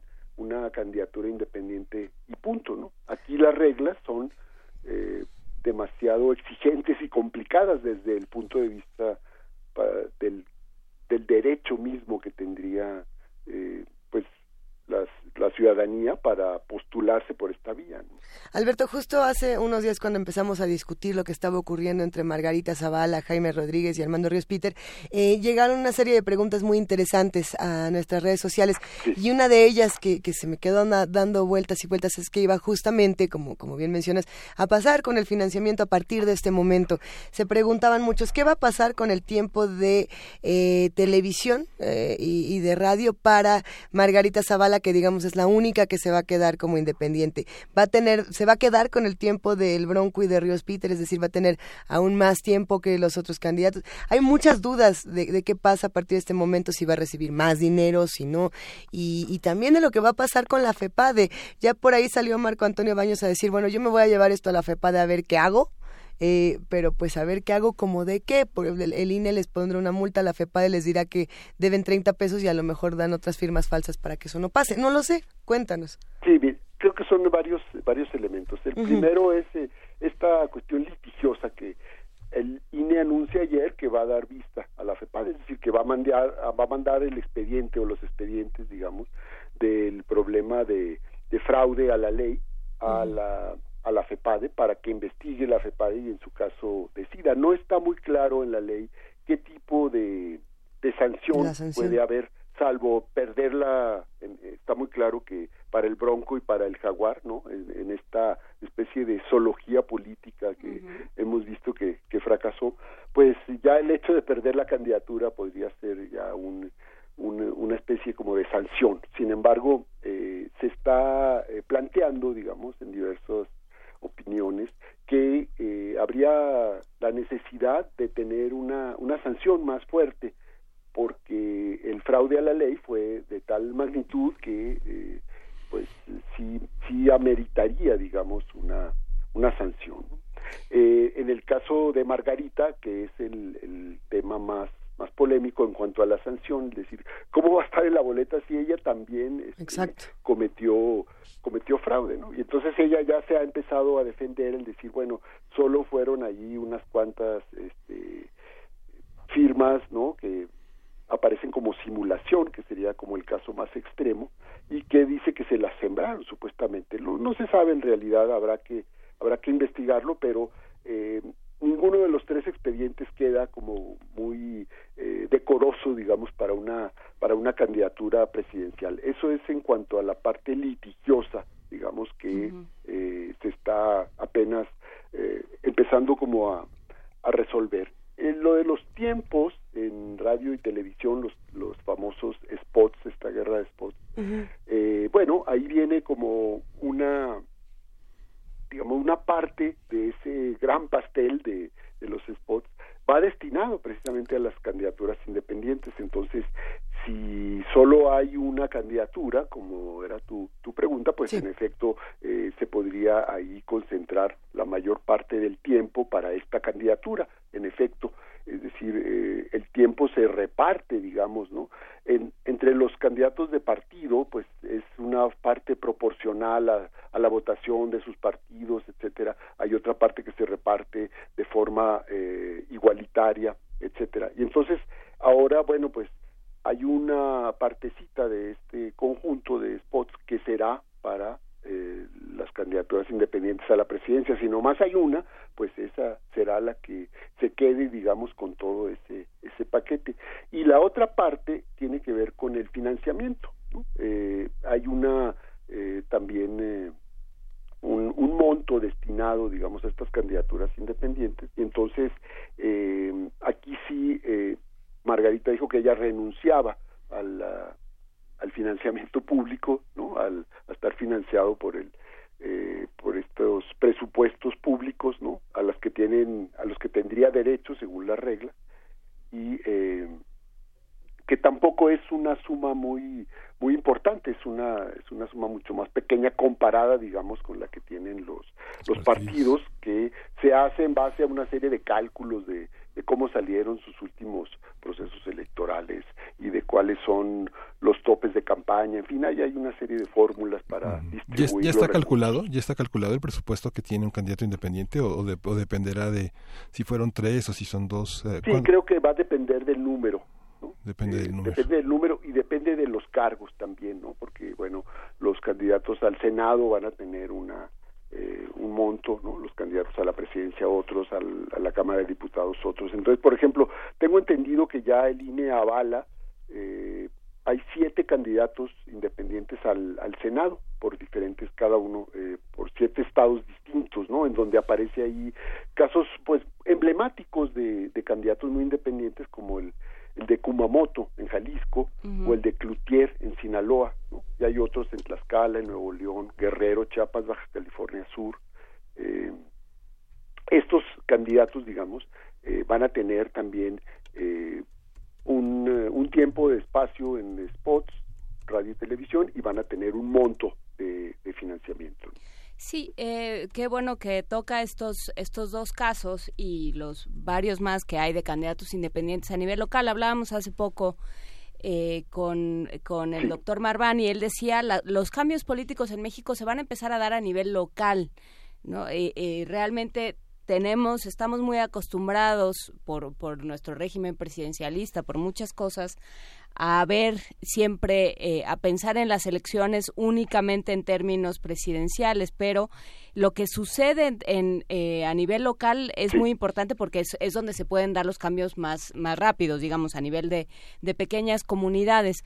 ¿Qué, ¿Qué, estamos viendo ahí? ¿Qué, ¿Qué es lo que sí funciona de estas candidaturas independientes a nivel local, doctor Asís? Sí, creo que hay, en efecto, hay una, una tendencia, digamos, a, a pensar bueno, que toda política importante es una política local y que en el espacio, digamos, de las comunidades eh, eh, públicas en donde se lleva a cabo este, digamos, este mecanismo de representación democrática, pues ahí es donde están eh, las, las partes que podrían funcionar en términos de lo, de lo que se llama la, las candidaturas independientes, que fue lo que de alguna manera se expresó ya en el año 2015 con estas con estas elecciones y que lo vamos a ver ahora en en 2018. En efecto, pareciera que el, el término de los candidatos independientes a nivel país es demasiado complicado por la eh, importancia que tiene y por la estructura que implica eh, de tal nivel que se hacen partidos, podríamos decirlo entre comillas, independientes. En cambio, a nivel local se ve como mucho más accesible, es decir, como Kumamoto juntó sus firmas en el territorio del estado de Jalisco y pudo finalmente, eh, sin mayores eh, problemas, digamos, sin necesidad de hacer fraude a la ley, pudo eh, legítimamente eh, aspirar a esta a esta vía como lo hizo Manuel Cloutier en, en Sinaloa y otros tantos. Entonces, sí creo que eh, la, la transición cuando se empezó a dar, eh, se empezó también por, empezó a dar por, por lo local, es decir, fueron eh, pequeños eh, en los ayuntamientos, fueron en, en la parte más, digamos, más pequeña, en donde se fue poco a poco estableciendo cómo estos mecanismos de representación democrática pues iban eh, estableciéndose y cómo los partidos de oposición fueron eh, muy competitivos digamos a nivel a nivel local. Y así empezamos a ver cómo hubo toda una tendencia digamos y una eh, una serie de iniciativas locales que plantearon digamos desafíos al régimen aquel de partido único y de partido hegemónico. Y ahora creo que vamos a ver nuevas expresiones, digamos, eh, estamos viendo ya el surgimiento de nuevas expresiones, de esta conjunción a veces entre movimientos sociales que tienen una, un asentamiento territorial con estas candidaturas que pueden de alguna manera empezar a, a formular eh, propuestas distintas en, eh, en, el ámbito de lo local y sí creo que, que esto puede empezar a darse. Vamos a ver va a ser muy interesante ver cómo estos siete, en caso de que logren ganar, estos siete candidatos independientes en el Senado, puedan empezar a, a cambiar. Eh, es muy difícil que en una Cámara eh, como de diputados o de senadores, estas pequeñas figuras, ya este Manuel Cloutier lo experimentó en la Cámara de Diputados, ya fue el diputado independiente en esta legislatura que está corriendo, y creo que eh, la lógica del Parlamento es decir, el consenso, los grupos,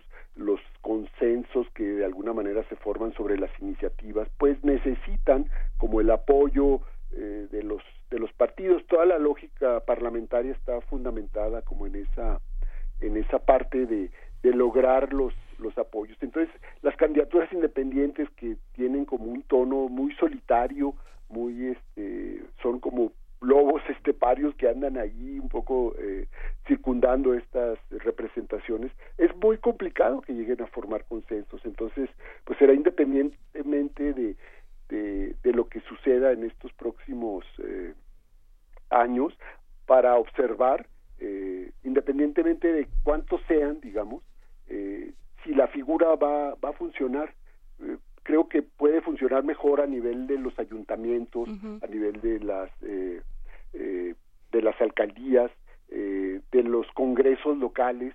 Creo que ahí es donde se pueden dar algunas algunas transformaciones interesantes, ¿no? Pero de todas maneras, ahorita apenas que está empezando la, la figura, sí es muy, digamos, muy grave lo que está sucediendo con todos estos expedientes de falsificación a la ley que lo estamos que lo estamos viendo y que también tienen como un asiento territorial, ¿no? Porque estas firmas se, se captaron, se pidieron y, se digamos eh, se procesaron a nivel eh, a nivel territorial en lo local también. Ahí está ahí está también el fraude a la ley en esos pequeños eh, espacios, ¿no? De lo local pero también tendrían que funcionar, o sea, lo que lo que querríamos es que no se acabe la figura, no se no se dé por experimento fallido, ¿no? Lo hicimos, no nos salió, ya, ¿no? Se acabó. Eh, lo único que que logramos fueron como ramitas desgajadas de otros árboles y quedó muy extraño. Bueno, hay que ver, todavía está como moto por ahí. Pero todavía están, justamente por eso, o sea, la idea sería también que los independientes traigan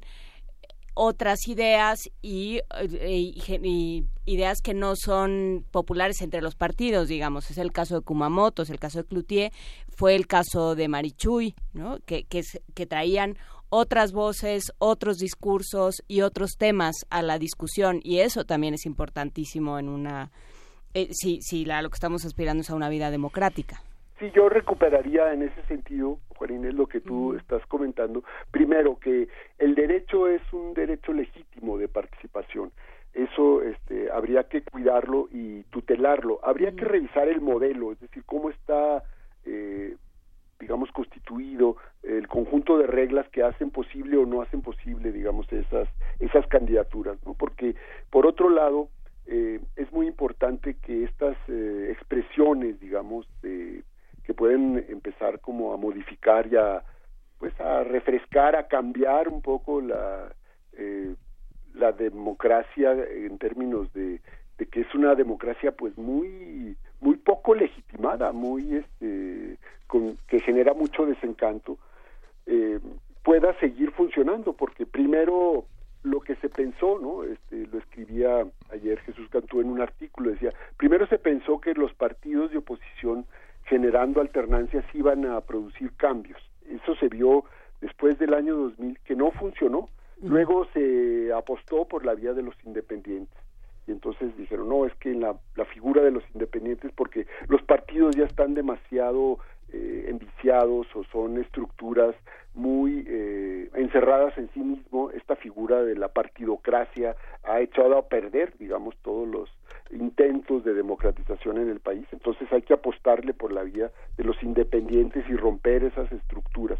Eh, pues se ve ahora que están a prueba y que tampoco está funcionando eso. Entonces hay que hay que revisar el, el modelo. Por supuesto recuperaría yo esto de las agendas, es decir, como eh, figuras eh, como Kumamoto en, en Jalisco que tuvieron iniciativas importantes, digamos, para ampliar la participación ciudadana, o como la agenda que presentaba Marichuy de de ser la vocera, digamos, de un conjunto de, de, demandas de los grupos indígenas en el país. Bueno, pues eso está ahí y, y parece que ningún candidato de los oficiales hasta ahorita ha retomado esa, esa agenda, ¿no? Y entonces, este, eh, el que no lo retomen o el que lo silencien no quiere decir que no existan los, los problemas y las demandas, pero eso habría que, eh, que retomarlo y bueno, muchas veces es a partir de un movimiento social que se detonan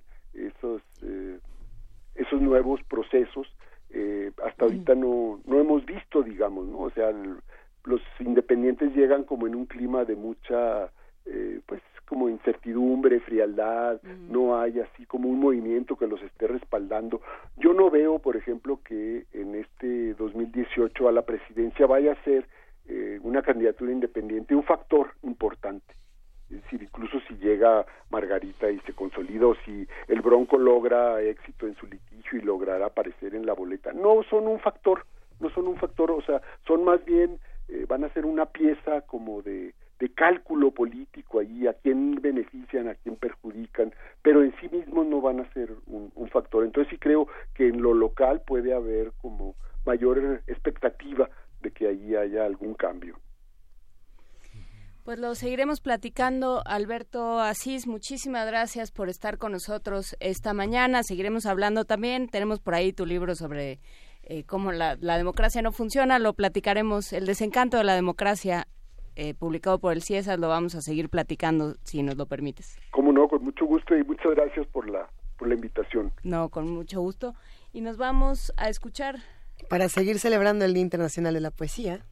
De voz viva de Jorge Fernández Granados, La perfumista. Del libro Los hábitos de la ceniza, La perfumista.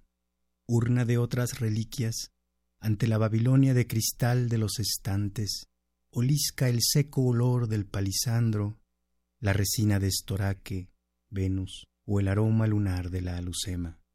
En las alturas habitadas por el polvo, ubica con orientación de pájaro los sitios migratorios de los frascos el ámbar gris junto al pebete y la sortija de durazno del almizcle, el emoliente de la mirra, la cananga siamesa que no conoce el frío, el cinamomo, la perezosa goma del gálbano, el aura de la algalia y la aromosa quío de trementina. Su anciano cuerpo de nao navega los no muchos metros cuadrados del negocio a donde devanó una vida de vaos. Humecta el heliotropo, el rayado corazón del opopánax, fija el aceite de lilas sumisas, glicinas, rododendros, el caminante jazmín, lavándula, retama. Líquidas querencias que sahuman un instante el aire con un destello o un enigma en las narices de los legos. Ella sonríe, ojos bilingües, satisfecha del uso y del atisbo y del aviso que su olfato le argumenta. Reconoce a tiempo como nadie cada temperamento del planeta de las rosas o aquel dragón de la gardenia. Algún día la busqué en su biblioteca de espíritus. Yo quería hallar uno. Tuvo conmigo la paciencia de una pitonisa. Probaba, negaba, mezclaba, volví a probar. Dimos por fin con la síntesis, la sintonía del perfume que mi memoria fijó años atrás junto a la imagen de una muchacha en la playa a medianoche y sus labios en un verso de Lorca, y que el mar recordó de pronto los nombres de todos sus ahogados. Salí de allí con un frasquito. Ella tenía ese lugar de mí en un rincón de sus vitrinas. Cálidamente sus muñecas son un matraz de enfrascados universos que frota y aerea para regocijar las aletas de su nariz octogenaria, cajas, etiquetas, que ella dictamina con el catálogo de un gusto desconocidamente enciclopédico, mientras afina el pianoforte de una armonía aromática. Puede que exista casi un siglo de ciencia en esa silla, por lo menos la esencial de los detalles. Del libro Los hábitos de la ceniza, la perfumista.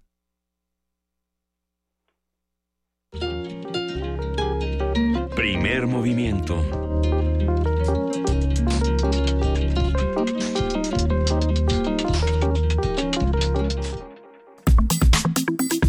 Nota Internacional.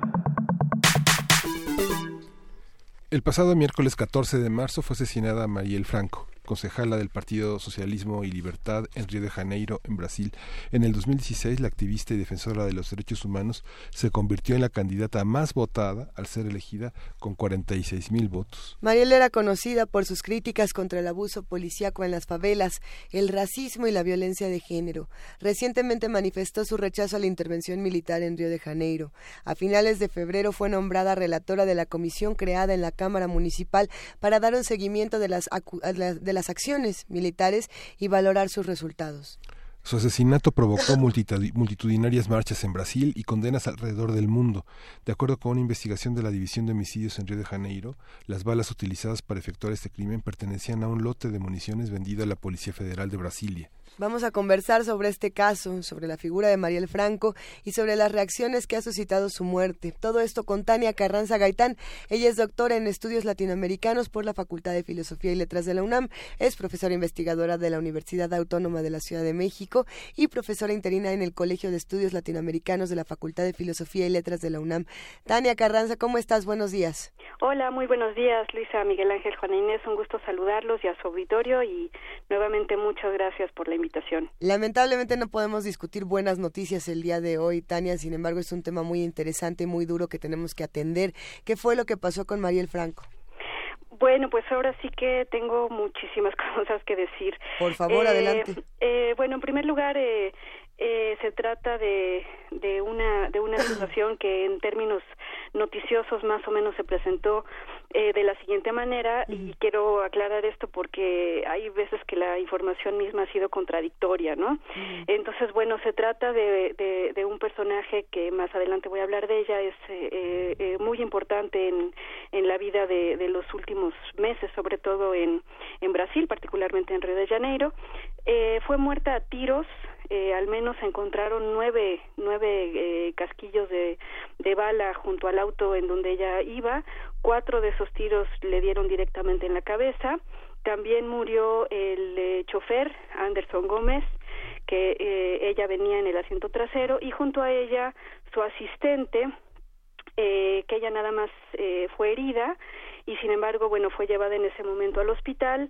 Más adelante se la llegaron a, se la llevaron a la delegación de homicidios y bueno dato curioso no se ha dado a conocer su declaración eh, a partir de esto, ¿qué fue lo que se presentó de manera eh, en los medios de comunicación a modo de empezar a esclarecer esta situación? La primera versión es que se trataba de unos bandidos que se emparejaron en otro vehículo al, al auto donde venía ella, eh, dispararon, eh, se dieron a la fuga y curiosamente no se robaron nada. Eh, esto además luego se le añade que eh, este auto venía siguiendo al auto donde venía Marieli eh, desde tiempo atrás y por lo tanto sabían la posición exacta de los pasajeros, puesto que estos cuatro tiros no fallaron, dieron directamente en la cabeza de Marieli. Eh, la segunda versión que se presentó es que eh, los nueve cascos de municiones encontrados en el en la escena de, del crimen pertenecían a lotes que había comprado la Policía Federal.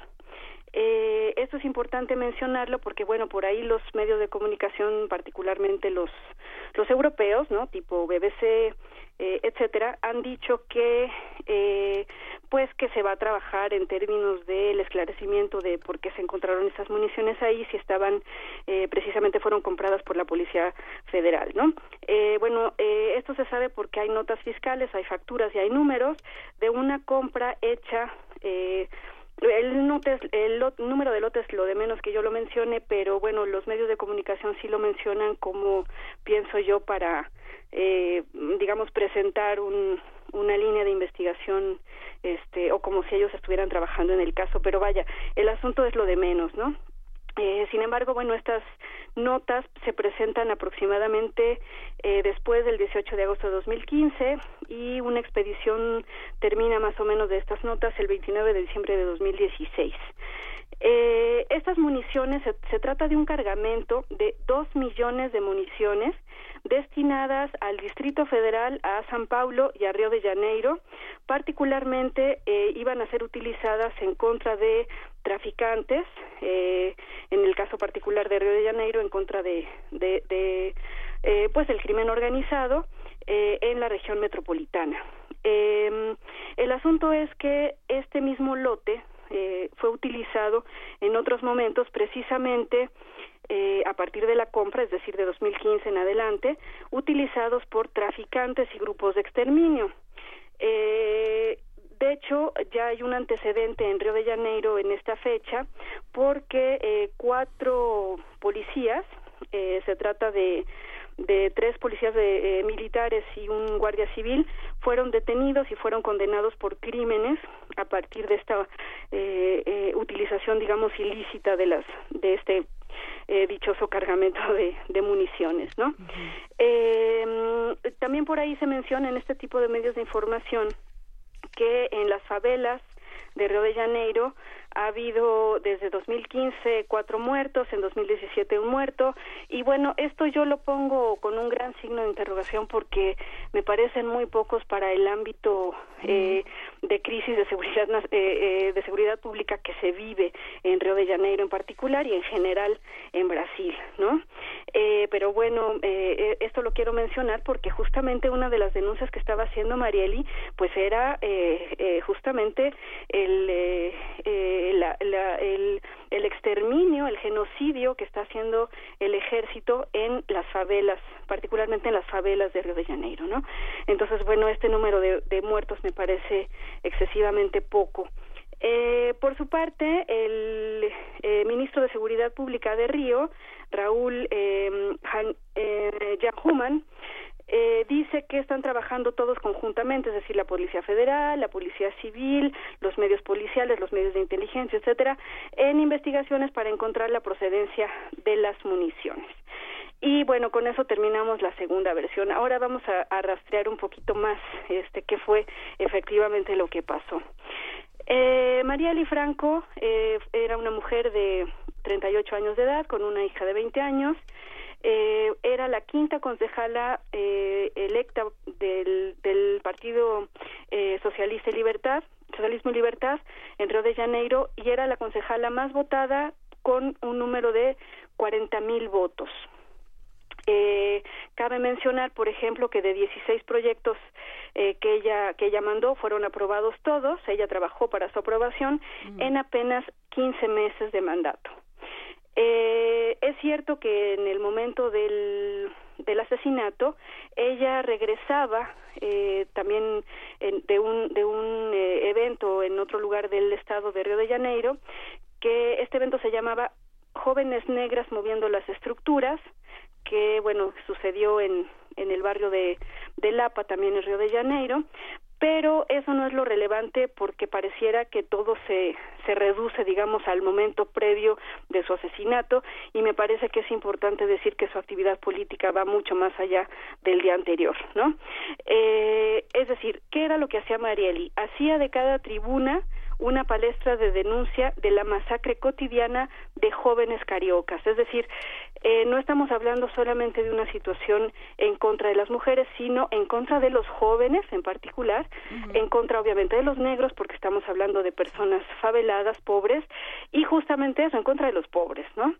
Eh, ella participó con activistas negras en contra de la policía militar, era una luchadora social, era una defensora de los derechos humanos y también por ahí señala algún medio de comunicación que esto es hasta cierto punto relevante, pero creo que tampoco es lo definitivo le llamó desde hace tiempo al 41 batallón de la Policía Militar el batallón de la muerte, precisamente porque se dedicaba a estas cuestiones de exterminio y eh, resulta que hace un año se ejecutó a una niña de 13 años sin más. ¿No? Entonces, bueno, todas estas cuestiones las denunciaba Marieli. Eh, ¿Cuál es la otra, la otra cuestión que es importante? que fue electa por la favela, es decir, no es ninguna eh, eh, luchadora, eh, vamos a decir, solitaria, ni mucho menos, sino que finalmente estaba representando eh, eh, a la mayor parte de los de los favelados. eh, era además una mujer que estaba cumpliendo con su responsabilidad en su mandato eh, y que por lo tanto, bueno, pues ahora sí que estaba siendo incómoda para el sistema.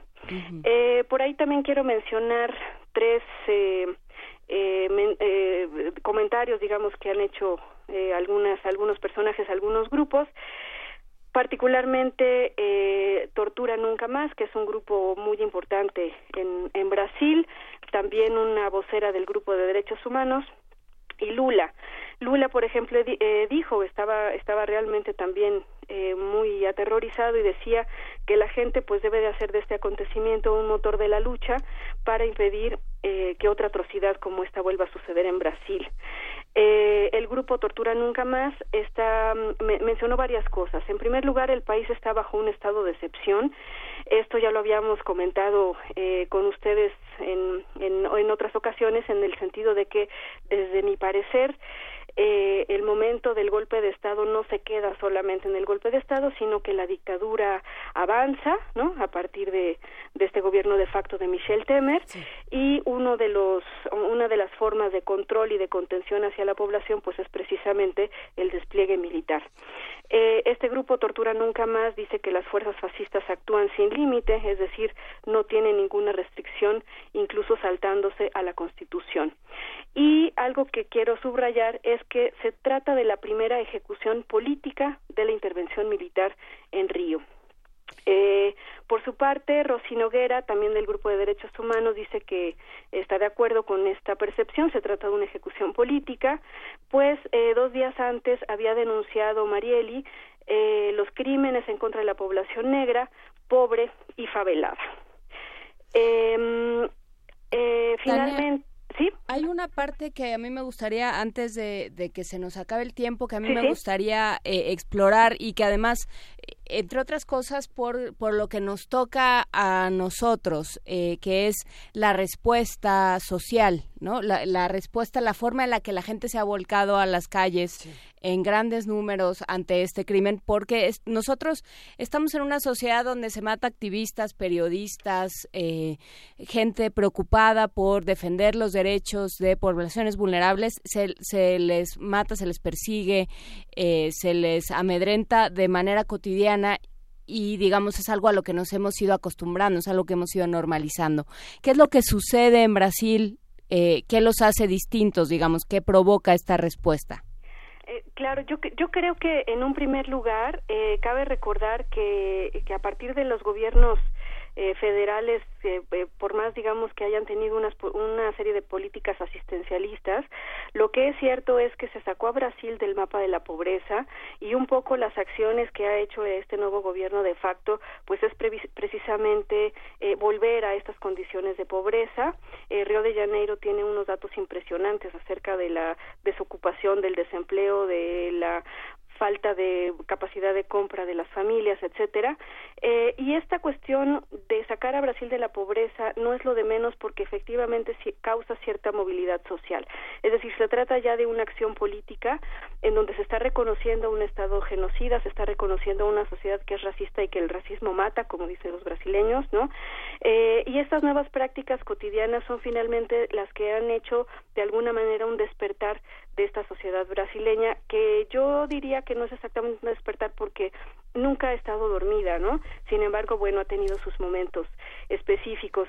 Y quisiera recordar dos cosas. Eh, en, febrero pasado, eh, del 9 al 18 de febrero, eh, se, se dio, como todos los años, el Carnaval Carioca, que además de ser una de las mayores fiestas populares en el mundo, se trata de la toma de espacios de manera política a través de la cultura.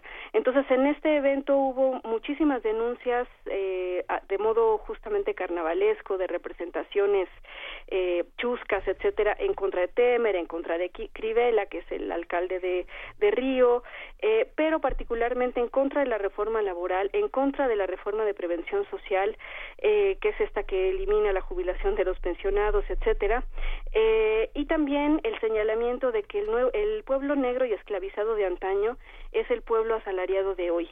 Es decir, incluso, por, no sé, esto no se menciona en los medios de comunicación, pero es importante decirlo, se convocó a la huelga general y en ese sentido, a partir del arte y del trabajo, se llamaba a las centrales sindicales. Entonces, yo creo que eh, esta cuestión que, que tenía Marieli de, de además incluso enfrentarse en la propia Cámara del Consejo de, de Río y que era claramente despreciada por por los concejales no por ser favelada por ser una mujer por ser negra eh, etcétera. Eh, yo creo que su llamado a la democracia al al retiro de los militares a la vida no a la defensa de los intereses de los pobladores al papel fundamental que tienen las mujeres en la propia cámara de los concejales que además son muy poquitas, es el 10% nada más de, la, de, de los concejales de Río, eh, etcétera. Todo eso habla de construir una nueva sociedad, que yo creo que eh, esto es muy importante porque de alguna manera los brasileños lo han eh, percibido de esta manera eh, y claramente a partir de la intervención militar que se hizo curiosamente en pleno carnaval, es decir, el 16 de febrero, Temer eh, decretó esta intervención militar en Río. El 20 de febrero fue aprobado por las cámaras y se hizo este despliegue, incluso como digo, por encima de la Constitución de 1988. Eh, se trata finalmente de una guerra, creo yo, entre el ejército y, bueno, el, eh, el, el poder, digamos, en Brasil y eh, el pueblo.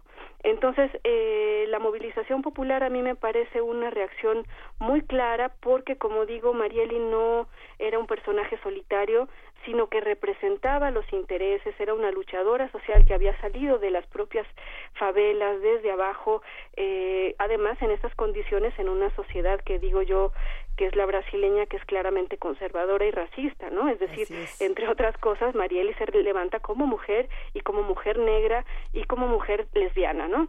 Pero yo insistiría, este no es el punto fundamental. El punto fundamental es su carácter eh, político de convocatoria eh, y de que finalmente, pues es, eh, como decía yo hace un rato, incómoda para el sistema, ¿no?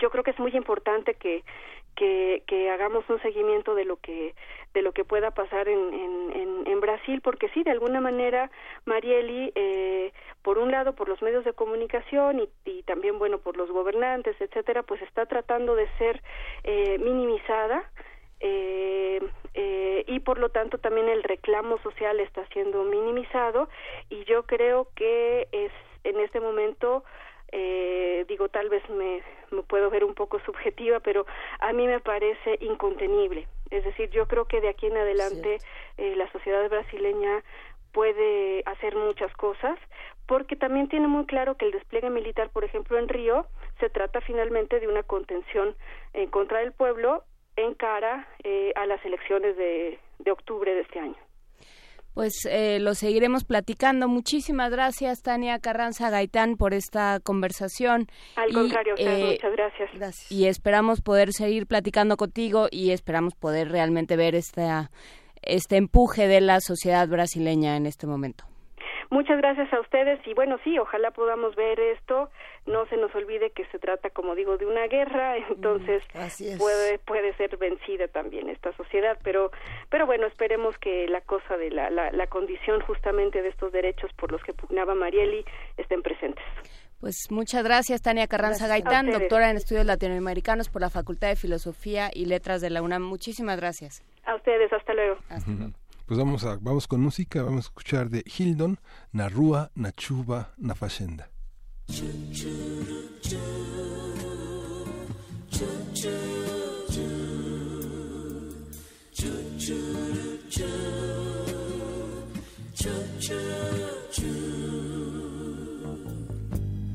Não estou disposto a esquecer seu rosto de vez. E acho que é tão normal. Dizem que sou louco por eu ter um gosto assim. Gostar de quem não gosta de mim. Jogue suas mãos para o céu e agradeça se acaso tiver alguém que você gostaria que estivesse sempre com você na rua, na chuva, na fazenda ou numa casinha de saber.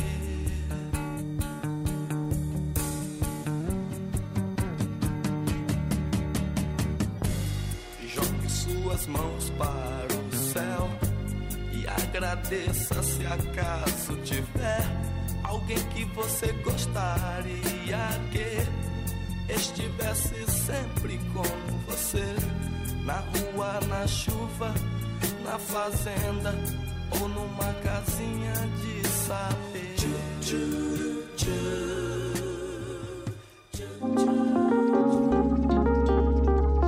Primer movimiento.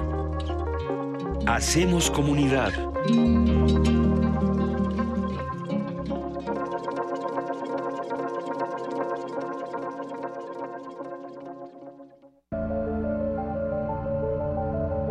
Se puede llegar de la pintura a la arquitectura, basar una escultura en el conocimiento matemático o escribir un poema a partir de la física cuántica. La Cátedra Extraordinaria de Lectura José Emilio Pacheco y el Instituto de Investigaciones sobre la Universidad y la Educación te invitan al diplomado Materialidad inestable. Diálogos entre lenguaje, arte y ciencia para entender los lenguajes textuales y su relación con otras artes, ciencias y áreas del conocimiento. A partir del martes 3 de abril y hasta el mes de noviembre, en el Instituto de Investigaciones sobre la Universidad y la Educación, IISUE.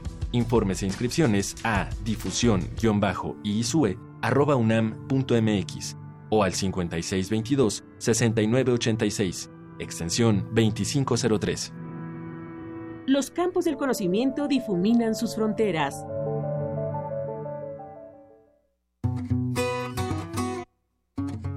Para tener el México que queremos hay que decidir. Para poder decidir tenemos que participar. Y para participar hay que recoger nuestra credencial para votar. Recuerda que el 16 de abril es la fecha límite para recoger tu credencial en el módulo del INE donde hiciste el trámite.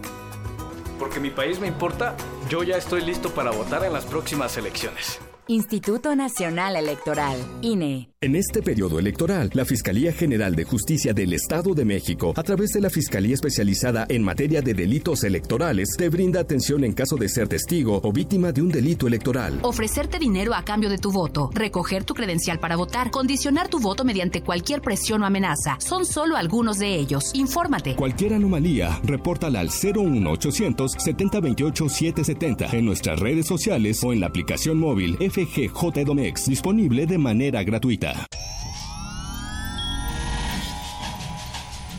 Saborear una paleta o sellar una carta.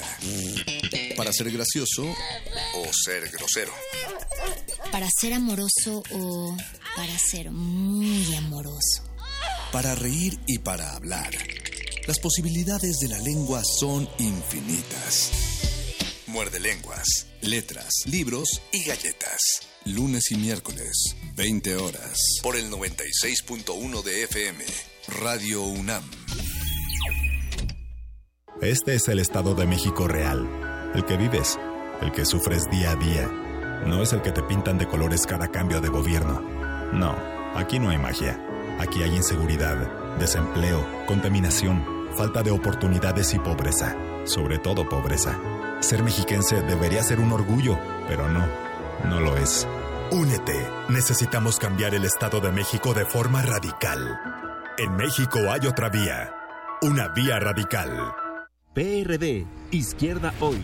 Somos la izquierda que se identifica con las y los jóvenes, convencidos de lo que creemos, porque cuando dicen desigualdad, reclamamos igualdad.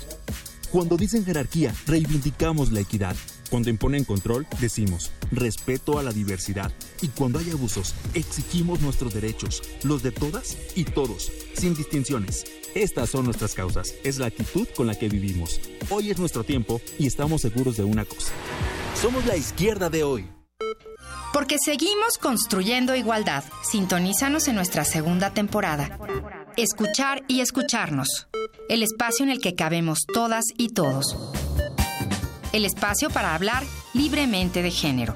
Un programa de Radio UNAM y el Centro de Investigaciones y Estudios de Género.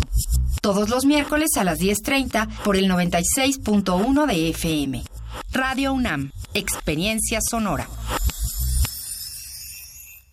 México es más que lugar de nacimiento para los que viven en el extranjero. Son sus raíces. Y aunque estén lejos, su opinión cuenta. En 2018 tomaremos decisiones importantes para México y queremos la participación de los que viven fuera del país. Avísales que con su credencial para votar pueden inscribirse a la lista nominal. Tienen hasta el 31 de marzo para participar. Porque México está donde están ellos, yo invito a mis familiares y amistades a unirse y votar en las próximas elecciones del 1 de julio. Instituto Nacional Electoral, ¿Sabías que somos las y los ciudadanos los que recibimos y contamos los votos cuando hay elecciones?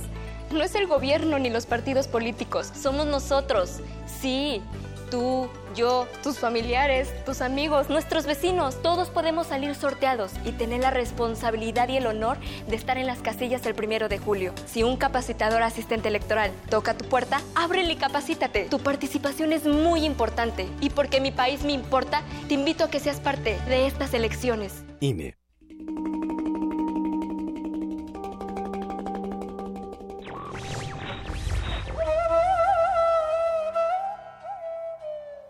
El único medio de conservar el hombre su libertad es estar siempre dispuesto a morir por ella. Diógenes de Sinope.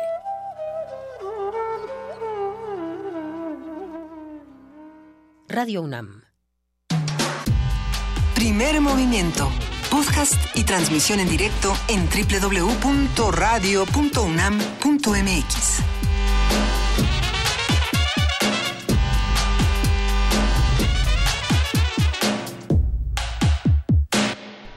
Son las 9 de la mañana con 6 minutos. Hoy es miércoles 21 de marzo y estamos en esta tercera hora de primer movimiento. Buenos días, jefe de información, Juana Inés de esa.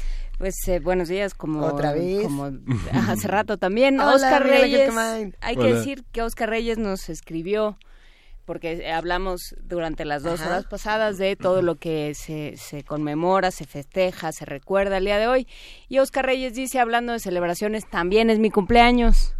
Pueden felicitarme. Muchas felicidades, Oscar Reyes. Muchas Muchísimas felicidades. gracias por escucharnos. Le deberíamos de poner una de Bach, No de Bach. porque también es el cumpleaños de Bach. Ah, sí. Eh, En el muchas calendario cosas. juliano, en el gregoriano. En el gre- juliano, en el gregoriano, ¿verdad? No me presiones, Miguel Ángel Quemain. Oye, quiero hacer un comentario, una, cor- una corrección, porque Claro. ya con la emoción del teatro, es que hoy en un rato se van a reunir este, a, a dar a conocer gran parte de la programación que se va a realizar este sábado en el CENART, que van a ver puestas en escena todo el día. Entonces dije que era el Día Internacional del Teatro, pero bueno, de ¿No alguna es? manera empiezan los festejos. Es el 27, pero no se va a celebrar el 27. Desde 1961 la UNESCO lo consideró el Día Internacional del Teatro, pero como se viene la semana de días de asueto, La Semana Mayor. la Semana Mayor, el 24 este sábado próximo va a haber cerca de 20 puestas en escena de diferentes compañías, talleres, este, conferencias en el CENART.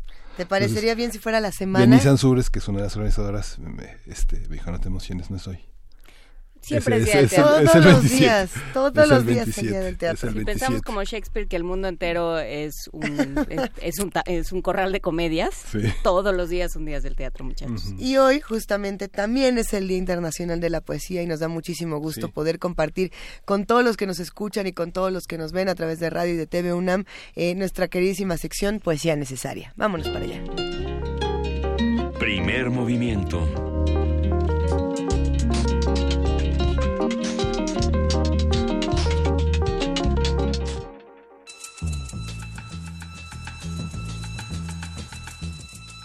Es hora de poesía necesaria.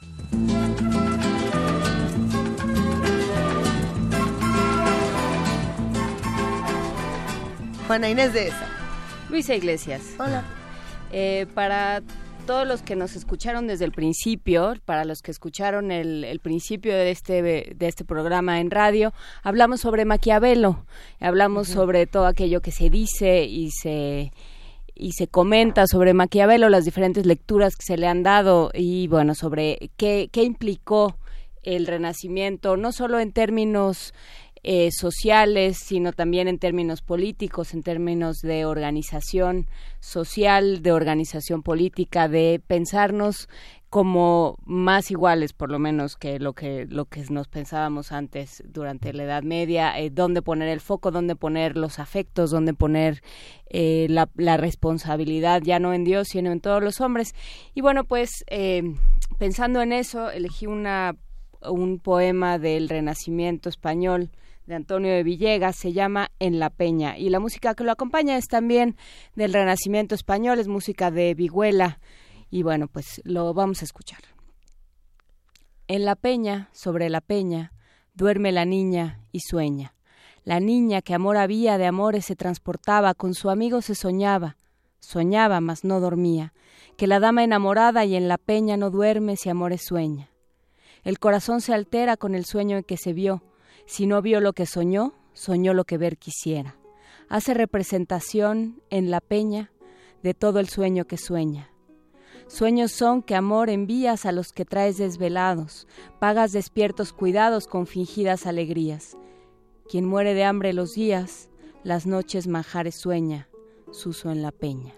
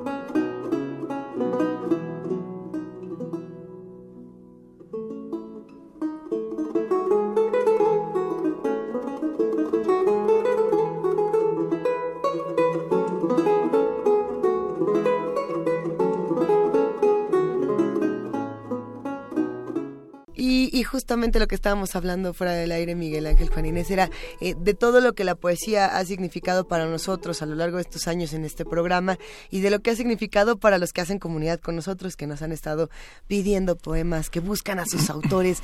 Eh, yo creo que el autor más pedido, sin duda, ha sido Efraín Huerta. Así el más buscado por los que hacen comunidad con, nosotros. ¿Será o no será? ¿El gran cocodrilo? El gran Estaba entre Sabines y Efraín Huerta. Yo creo que los dos más, más buscados. ¿O quién, o quién creen? ¿O quién, También Benedetti tiene, Benedetti. su público. Luego un día Pacheco en algún momento. Platicar por qué, pero por lo pronto nos vamos a escuchar antes de, eh, de irnos a nuestra mesa, vamos a escuchar Avenida Juárez de Efraín Huerta. Avenida Juárez uno pierde los días, la fuerza y el amor a la patria, el cálido amor a la mujer cálidamente amada, la voluntad de vivir, el sueño y el derecho a la ternura. Uno va por ahí, antorcha, paz, luminoso deseo, deseos ocultos, lleno de locura y descubrimientos, y uno no sabe nada, porque está dicho que uno no debe saber nada, como si las palabras fuesen los pasos muertos del hambre, o el golpear en el oído de la espesa ola del vicio, o el brillo funeral de los fríos mármoles, o la desnudez angustiosa del árbol, o la inquietud sedosa del agua.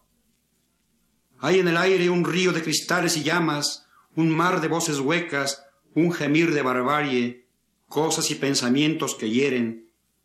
Hay el breve rumor del alba y el grito de agonía de una noche, otra noche, todas las noches del mundo en el crispante vaho de las bocas amargas. Se camina como entre cipreses, bajo la larga sombra del miedo, siempre al pie de la muerte, y uno no sabe nada, porque está dicho que uno debe callar y no saber nada, porque todo lo que se dice parecen órdenes, ruegos, perdones, súplicas, consignas. Uno debe ignorar la mirada de compasión, caminar por esa selva con el paso del hombre dueño apenas del cielo que lo ampara, hablando el español con un temor de siglos, triste bajo la ráfaga azul de los ojos ajenos, enano ante las tribus espigadas, vencido por el pavor del día y la miseria de la noche, la hipocresía de todas las almas, y si acaso salvado por el ángel perverso del poema y sus alas. Marchar hacia la condenación y el martirio, atravesado por las espinas de la patria perdida, ahogado por el sordo rumor de los hoteles donde todo se pudre entre mares de whisky y de ginebra. Marchar hacia ninguna parte, olvidado del mundo, ciego al mármol de Juárez y su laurel escarnecido por los pequeños y los grandes canallas, perseguido por las tibias azaleas de Alabama, las calientes magnolias de Mississippi, las rosas salvajes de las praderas y los políticos pelícanos de Luisiana, las castas violetas de Illinois, las blubones de Texas y los millones de Biblias como millones de palomas muertas. Uno mira los árboles y la luz y sueña con la pureza de las cosas amadas y la intocable bondad de las calles antiguas, con las risas antiguas y el relámpago dorado de la piel amorosamente dorada por un sol amoroso. Saluda a los amigos y los amigos parecen la sombra de los amigos, la sombra de la rosa y el geranio, la desangrada sombra del laurel enlutado. ¡Qué país! ¿Qué territorio vive uno? ¿Dónde la magia del silencio, el llanto del silencio en que todo se ama? ¿Tantos millones de hombres hablaremos inglés? Uno se lo pregunta y uno mismo se aleja de la misma pregunta como de un clavo ardiendo, porque todo parece que arde y todo es un montón de frías cenizas, un hervidero de perfumados gusanos en el andar sin danza de las jóvenes, un sollozar por su destino en el rostro apagado de los jóvenes, y un juego con la tumba en los ojos manchados del anciano. Todo parece arder como una fortaleza tomada a sangre y fuego. Huele el corazón del paisaje, el aire huele a pensamientos muertos, los poetas tienen el seco olor de las estatuas, y todo arde lentamente como en un ancho cementerio. Todo parece morir, agonizar, todo parece polvo mil veces pisado, la patria es polvo y carne viva, la patria debe ser y no es, la patria se la arrancan a uno del corazón y el corazón se lo pisan sin ninguna piedad. Entonces uno tiene que huir ante el acoso de los búfaros que todo lo derrumban, ante la furia imperial del becerro de oro que todo lo ha comprado, la pequeña república, el pequeño tirano, los ríos, la energía eléctrica y los bancos. Y es inútil invocar el nombre de Lincoln, y es por demás volver los ojos a Juárez, porque a los oros ha decapitado el hacha, y no hay respeto para ninguna paz, para ningún amor. No se tiene respeto ni para el aire que se respira, ni para la mujer que se ama tan dulcemente, ni siquiera para el poema que se escribe, pues no hay piedad para la patria, que es polvo de oro y carne enriquecida por la sangre sagrada del martirio. Todo parece perdido, hermanos, mientras amargamente, triunfalmente, por la avenida Juárez de la Ciudad de México, perdón, México City, las tribus espigadas, la barbarie en persona, los turistas adoradores de lo que el viento se llevó, las millonarias neuróticas cien veces divorciadas, los gángsters y mistejas pisotean la belleza, envilecen el arte, se tragan la oración de Gettysburg y los poemas de Walt Whitman, el pasaporte de Paul Robson y las películas de Charles Chaplin, y lo dejan a uno tirado a media calle, con los oídos despedazados y una arrugada postal de Chapultepec entre los dedos. Primer movimiento.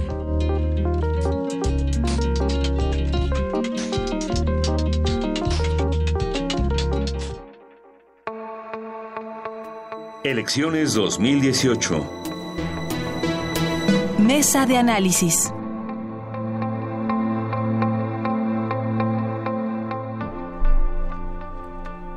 La coalición mexicana LGBTTI presentará este miércoles su agenda política con relación a las poblaciones de la diversidad sexual y de género. La coalición surgió a finales de enero, luego de un encuentro realizado en la Ciudad de México, con la participación de activistas de 29 estados del país. Su objetivo es construir puentes de comunicación con los candidatos a cargo de elección popular en todos los niveles para incidir en sus plataformas electorales e impulsar la agenda de derechos humanos de las poblaciones LGBTTI y más.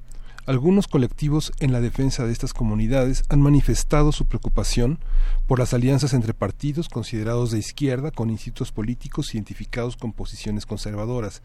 Incluso algunos candidatos locales o federales han señalado su oposición a temas como el matrimonio entre personas del mismo sexo, así como otros tópicos es interesante, por supuesto que estos temas siempre son controversiales y, bueno, nos enseñan muchos contrastes en nuestras redes sociales. Los invitamos a que hagan preguntas, a que comenten, por supuesto, de manera respetuosa en arroba P Movimiento y Diagonal Primer Movimiento UNAM para comentar esta, esta agenda política para las poblaciones de la diversidad sexual y de género. Nos acompaña el día de hoy Valentina Telema.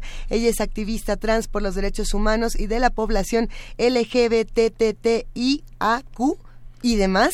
Y bueno, tiene una formación como antropóloga social por la Escuela Nacional de Antropología e Historia y como psicóloga por la Universidad Autónoma Metropolitana. Actualmente Valentina dirige la emergente revista bilingüe Subaltern Voices, que aborda temas de derechos humanos, activismo y movimientos sociales. Valentina Telema, muy buenos días, ¿cómo estás? Muy bien, muchas gracias por la invitación y por pues, la posibilidad de abrir este espacio para que nuestras voces sean ampliadas.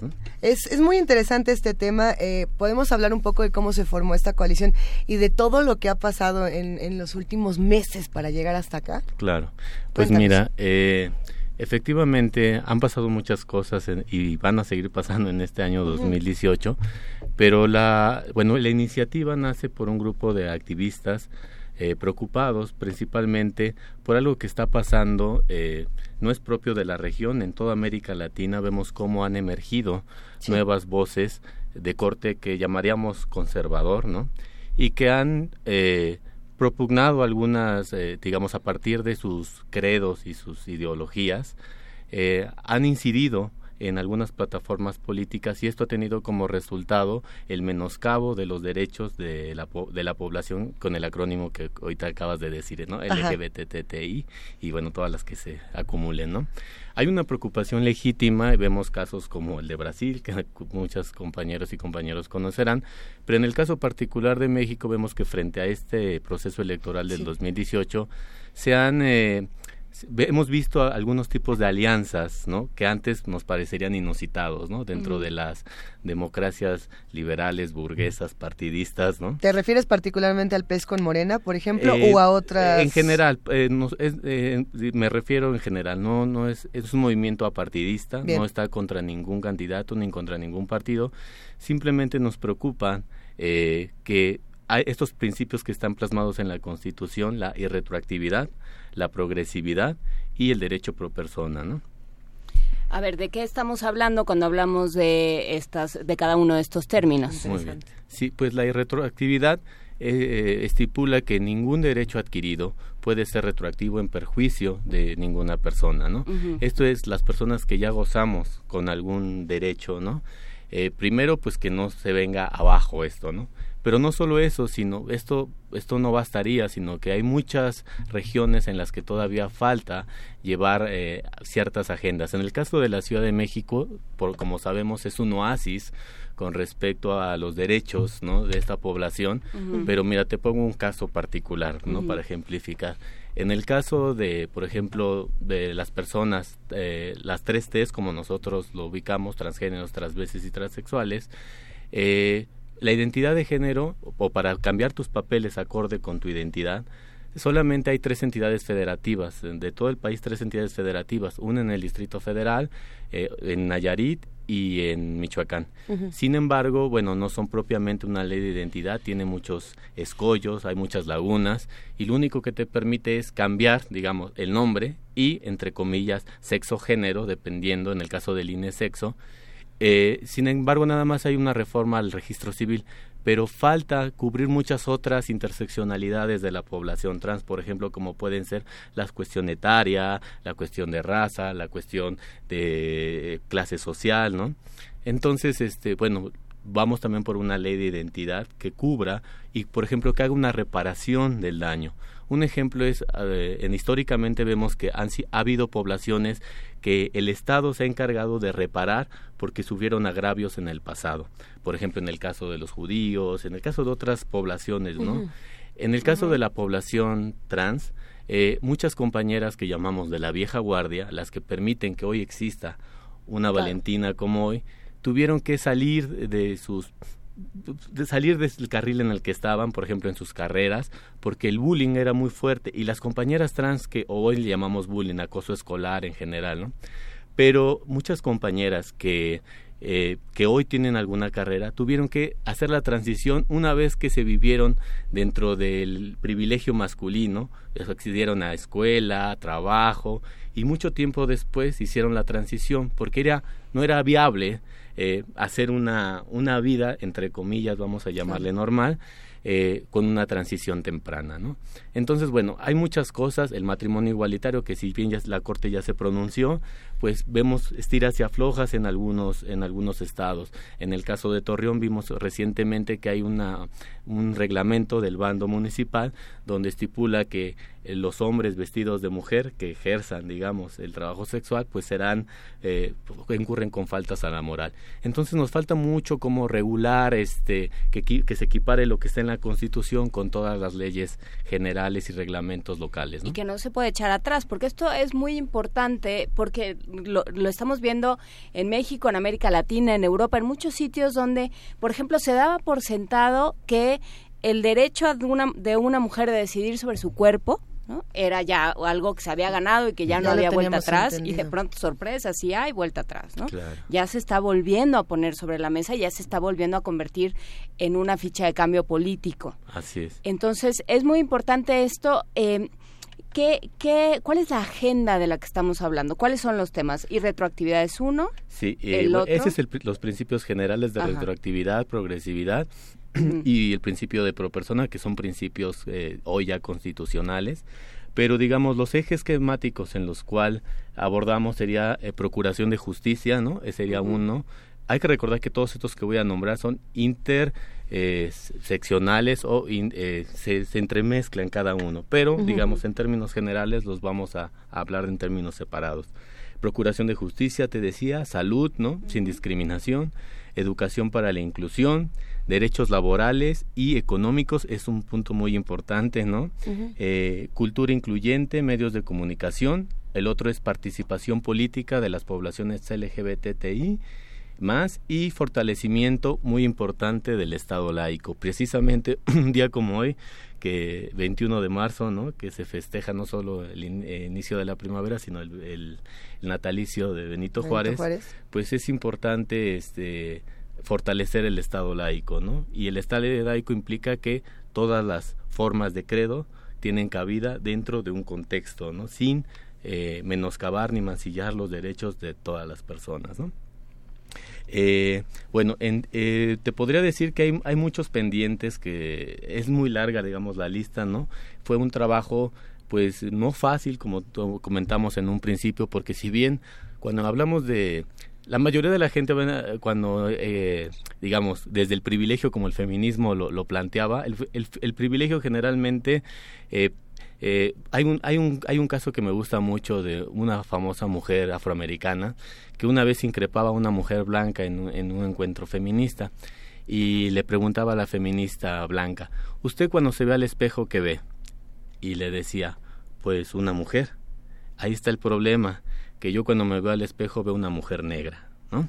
Esto nos, este, esta, esta pequeña anécdota nos puede servir para decir que desde la cis heteronormatividad y la heterosexualidad. Esto es, la cis heteronormatividad son las personas que digamos se sienten cómodas con el sexo con el género o sexo que les asignaron al nacer. Mm. Por ejemplo, una mujer eh, que podría tener eh, vagina, ¿no? O, características sexuales secundarias que se atribuyen al sexo femenino. Entonces, a partir, digamos, de, de esto y de, y de una heteronormatividad obligatoria, muchas veces olvidamos eh, el privilegio se le olvida eh, ver que hay muchas cosas dentro de una población que todavía es estigmatizada y que si bien hoy ya es políticamente correcto eh, hablar de LGBT, todavía hay una batalla cultural que debemos de, no solo la batalla legal que es muy importante, pero aparte de la batalla legal que es la, a la que le apostamos, ir de la marcha, por ejemplo, el punto de medios de comunicación eh, que te comentaba es muy importante porque también necesitamos la visibilidad y lo que no se nombra o no se ve no existe, ¿no? Y cómo se ve, porque porque eh, si uno hemos hablado aquí varias veces de cómo se ha representado eh, la homosexualidad, cómo se han representado eh, las diversidades en sobre todo en, en las, los medios de comunicación de consumo masivo y hay una caricaturización hay una hay una estigmatización hay todo una una forma de convertirlos en el otro Así es. En el otro amenazante o en el otro... Eh, en el otro chistorete, ¿eh? O en el otro chistorete, o sea, sí hay tiene que haber una forma distinta de apropiarse de estos discursos y de estos eh, y de estos espacios. Y por dónde se empieza Valentina mira a mí me encanta la historia porque si bien hay posturas en la historiografía de si es o no una maestra de la vida que es una discusión larga pero me interesa porque Ahorita que hablabas de la ridiculización y la caricaturización, eh, me recuerdo las famosas eh, caricaturas y el personaje de Jim Crow eh, durante esto es en, Estados Unidos de los bueno que tiene que ver con la historia de los derechos civiles y la esclavitud en Estados Unidos cuando se le mostraba al negro no y digo negro porque en México hoy ya hablamos de afroamericanos pero en la Costa Chica muchas personas asumen su identidad como negra pero vamos a llamar a, sí mismo pero vamos a para no abrir susceptibilidades ¿no? institucionales, vamos a hablar de afroamericanos. ¿no? Este, en el caso de los afroamericanos, eh, había una caricaturización y cuando se requería representar a estas personas, se hacía eh, primero una persona blanca, se teñía el, rostro de negro y utilizaba actitudes que incluso se acercaban mucho al, a la braqueación que hacen algunos eh, eh, primates como los orangutanes, ¿no? Eh, hacían un poco de, hacían muchísima mofa, ¿no? Era un personaje blandengue, que era muy que daba muchísima risa mamarracho incluso. Y eso y ese esa fue aunque hoy nos puede parecer como algo que atenta no fue algo era era parte de la cotidianidad y de las carpas y los espectáculos que se hacían en su momento. Oye le llamaríamos medios de comunicación masiva no y también lo que hablas del medio el miedo cómo se construye el miedo eh, hubo, hubo muchos casos paradigmáticos. Uno fue el caso de Emmet, un, un niño el que, eh, de 14 años que fue, digamos, este, eh, fue desfigurado de la cara, ¿no? Y su madre lo, lo, lo puso en un ataúd para que todas las personas pudieran verlo y la indignación fue un caso muy importante. Pero esto le pasó a Emmet porque había toda una histeria colectiva de que los afroamericanos violaban mujeres blancas, ¿no? Y que era un deber de los blancos proteger a las mujeres blancas de esta peste, ¿no? Que eran... Eh, es el centro de matar a un ruiseñor así, de Harper Lee. Así es, exactamente. Entonces, bueno, y regresando a, a, hablar de ejemplos históricos que nos pueden dar cuenta, ¿no? Hoy vemos, vimos el caso de Obama, ¿no? Cómo llegó a la presidencia con ciertas características, pero regresando a lo LGBT, efectivamente tiene razón, tenemos que dignificar la figura de lo LGBT y también desmitificarla, ¿no? Porque a veces pensamos que esta población que llamamos a veces como comunidad es muy diversa, tiene muchas interseccionalidades, lo cual no quiere decir que ni todos los gays son afeminados, ni todas las personas trans, como en mi caso, somos binarias, ¿no? O somos leídas de una manera eh, que sea cómoda para el otro, ¿no? Lo que no se comprende, recordemos que todas las fobias nacen de la ignorancia y del miedo, ¿no? Entonces creo que una labor, y ahorita agradezco muchísimo este espacio, porque nos permiten poner primero un granito de arena para poder mostrar estas otras realidades, ¿no? No sé si contesto un poco a tu pregunta. Es interesantísimo lo que nos estás contando, Valentina. Hay otra parte que a mí me llama mucho la atención y es que en nuestro país en los últimos años los niveles de, de, transfobia y de homofobia y sobre todo las muchas violencias que se han manifestado alrededor de ello solo crecen. Eh, no sé si es un momento para decir yo no me sumo a un partido político o yo sí me sumo o yo qué voy a hacer. No, no, no tengo esa respuesta. Me gustaría preguntarte cuál es el plan en, en, ese sentido, pensando que la violencia está creciendo y la respuesta tiene que ser, eh, además de la visibilización, tiene que ser quizá un poco más tajante, decir, aquí estamos, pero además no nos maten, ¿no? Primera misión sobrevivir, segunda misión que nos vean. O, o, qué pasa, ¿Qué, ¿Qué, es lo que se tiene que hacer cuando a los hombres y a las mujeres trans los están matando en la calle, cuando a las mujeres y a los hombres gays los golpean, no les dan trabajos, cuando hay una serie de violencias que solo Cuando se les niegan los derechos que les da la Constitución. o sea, todos tenemos derecho a la educación, a la salud, a, ser votados. Era lo que lo que discutíamos ayer, en nuestro país matan a las mujeres por ser mujeres, matan a los transexuales y a las transexuales por ser transexuales, no por no por ser seres humanos, sino por esta por cometer ningún discriminación otro tipo de transgresión contra nadie, pues. por ser quien eres. Eso es muy difícil, ¿no? Pues mira, respondiendo un poco a, la pregunta, eh, Claro que, bueno, efectivamente los crímenes de odio es algo que estamos trabajando aquí, que es la tipificación de crímenes de odio, ¿no? Por estas características que ya mencionabas. Sin embargo, hay que decir que, si bien hay una transfobia generalizada todavía, también dentro de la transfobia vamos a hablar de una transmisoginia más específicamente. Nuestros compañeros trans, ¿no? Es decir, los hombres trans, al, eh, generalmente al performatizar o al tener una imagen que sea masculina, que se asocia con los símbolos de poder, no es, eh, digamos, generalmente no se lee como un agravio al patriarcado, ¿no? Es decir, al, a, al a los símbolos de poder, ¿no? Sin embargo, como dice Marcela Lagarde en un texto que se llama La identidad femenina, dice, eh, lo que lo voy a citar literal, a lo mejor se escucharán palabras altisonantes, pero también son de Marcela, ¿no? Haciendo. Ay, échale la culpa a Marcela Lagarde. Pero bueno, dice que el, eh, lo que más teme, digamos, eh, haciendo la paráfrasis, eh, un hombre o lo que cabalmente es leído como un hombre, digamos, es un hombre que hace cosas de mujer se convierte en una mujer y por añadidura se convierte en un puto. ¿No? Y nada teme más el hombre que la contaminación femenina, ¿no? Y cuando dice contaminación habría que hacer énfasis en la palabra contaminación porque efectivamente Marcela Lagarde sabe lo que dice y lo y utiliza esta palabra no no complementariedad, no eh, no algo que añade, no, no algo que permite, que complementa, que unifica, no, que oxigena, es contaminación, ¿no? Y en el caso de la transmisoginia, para ser más específica todavía, si bien hay una transfobia, la transmisoginia es la más dolorosa, es desde donde hay crímenes eh, con dolo y con una violencia eh, terrible, ¿no? Como pueden ser casos de mutilaciones de cuerpo, este, actos de sodomización, o sea, actos que son, que realmente son indignos y, eh, pues bueno, efectivamente es, es algo que tenemos que trabajar y tenemos que trabajar aliadas del feminismo.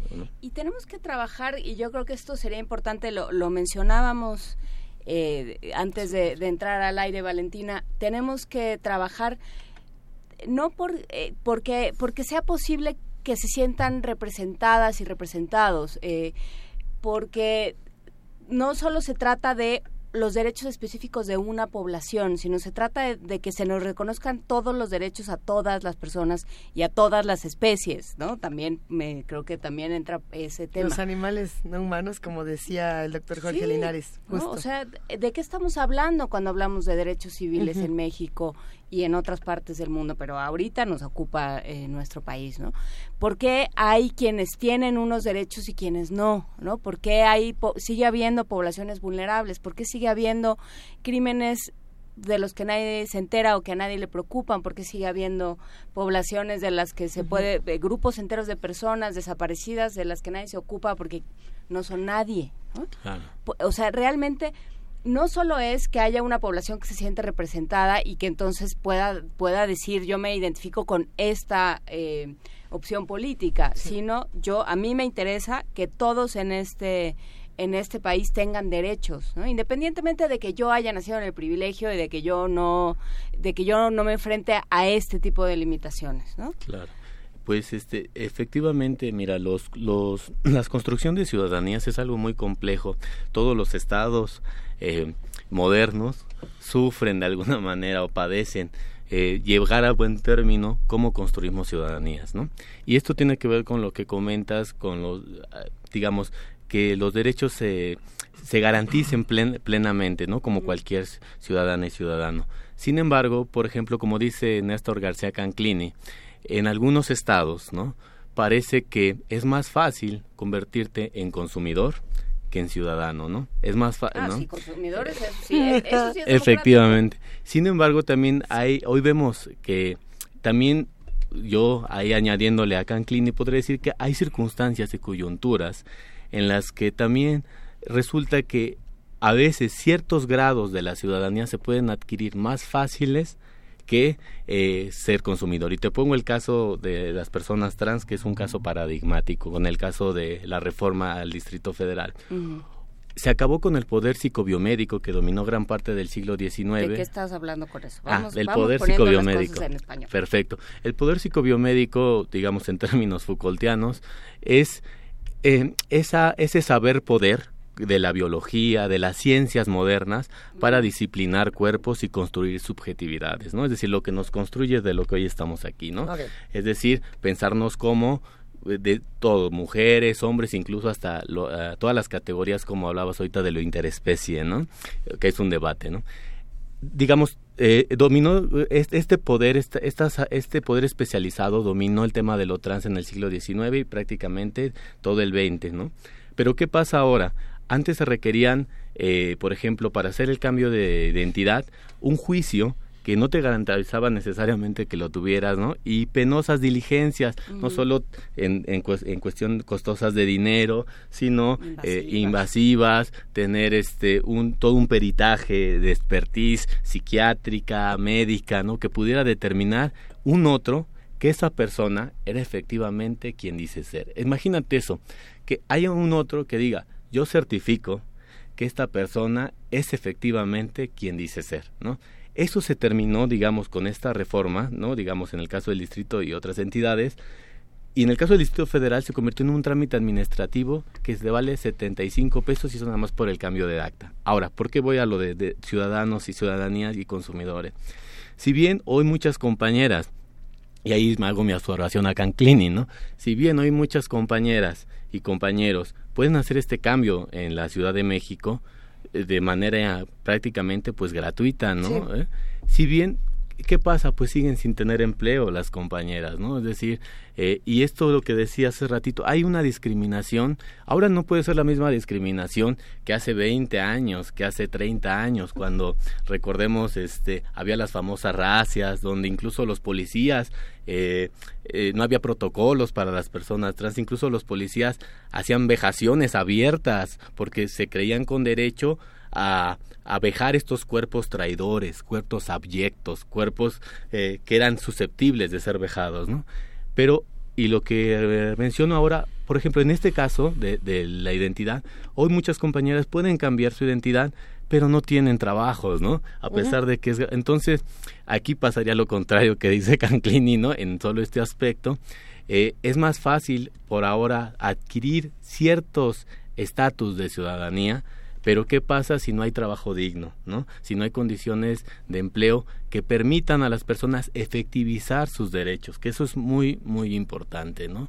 Eh, bueno, ah, no sé si... Hay, hay varios puentes, digamos. Hay una parte de la ley, que la ley en ocasiones va por delante de, de, las prácticas, ¿no? Digamos, las prácticas acontecen al margen de la ley. Y hay otra parte que tiene que ver con el legislativo, que, que son cosas que tampoco puede imaginar un legislativo que por determinadas circunstancias solo puede pensar cosas muy inmediatas o que está en coyunturas muy inmediatas, como en el caso de una legislatura como la que nos ha tocado, que está de cara a las elecciones y que solo ha pensado en, fundamentalmente en los intereses políticos más inmediatos. Eh, eh, ¿Cómo eh, esa reunión que hicieron en 29 estados, cuáles son los puentes fundamentales que hay que construir en términos de las prácticas? Ya hablaste, digamos, de, las, de los pendientes que hay en una agenda de derechos humanos, pero ¿cuáles son las diversidades que no alcanzamos a comprender viviendo en una ciudad como esta? Pensando, no sé, en estados que hay muchísimo acoso como Aguascalientes, como Querétaro, como Guanajuato, ¿no? En general el Bajío, donde hay prácticas muy muy muy este muy muy, muy primitivas de, ataques, de crímenes de odio, de, llamados al odio y al linchamiento.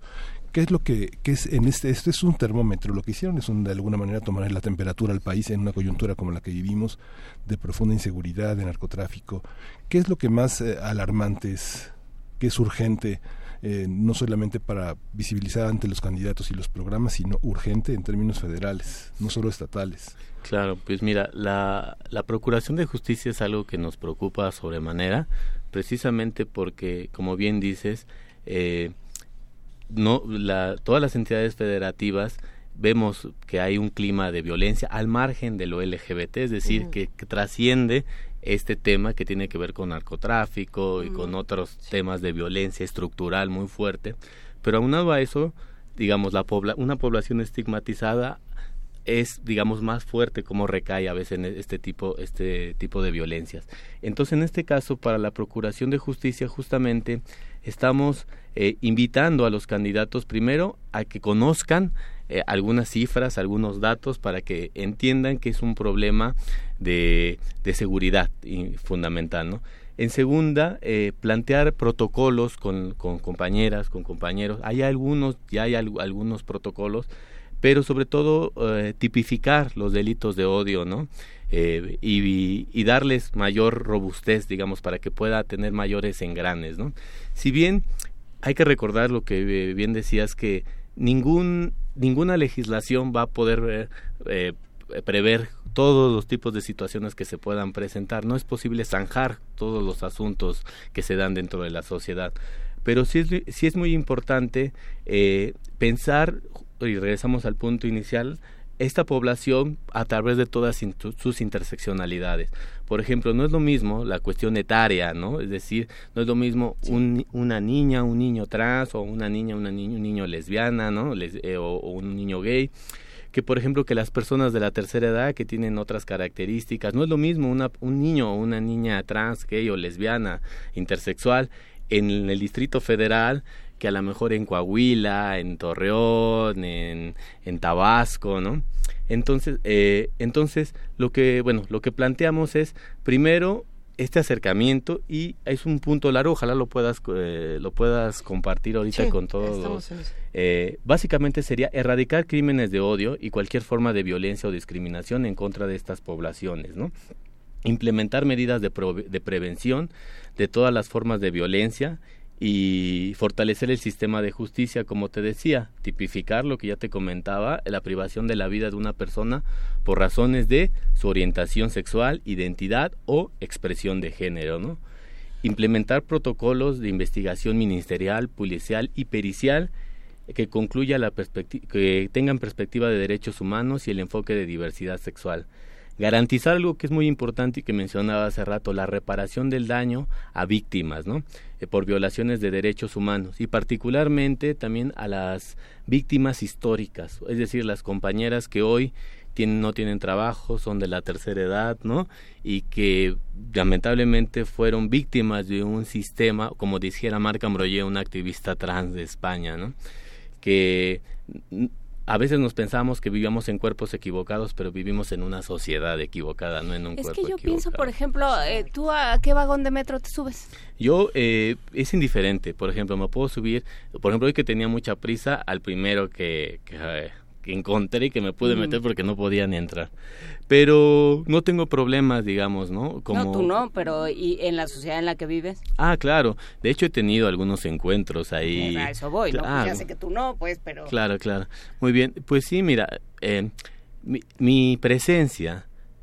Hay dos cosas. Cuando hay una presencia nueva o una sujeta o un sujeto político nuevo, eh, hay rupturas epistémicas y, rupturas en nuestras concepciones clásicas. O el caso, el caso del feminismo o los feminismos con sus diferentes posturas, hay, hay, hay, hay visiones separatistas, hay visiones eh, eh, complementarias, integracionistas, pero si bien mi presencia como una mujer trans, yo me llamo Valentina Telema, ¿no? Y el Estado mexicano garantiza que soy una mujer, esto, esto pone a veces es leído como que socava ciertas militancias políticas. Y cuando digo esto, no es que la gente, no, no, a lo mejor nada más las académicas lo piensan de esa manera, pero en términos laxos, es decir, si una, lo voy a decir así, una barbona que está enfrente es mujer, entonces hay dos cosas. O me pregunto qué soy yo y qué me hace mujer a mí, es decir, el, si el, la presencia del otro me puede cuestionar qué es lo que me hace mujer a mí, ¿no?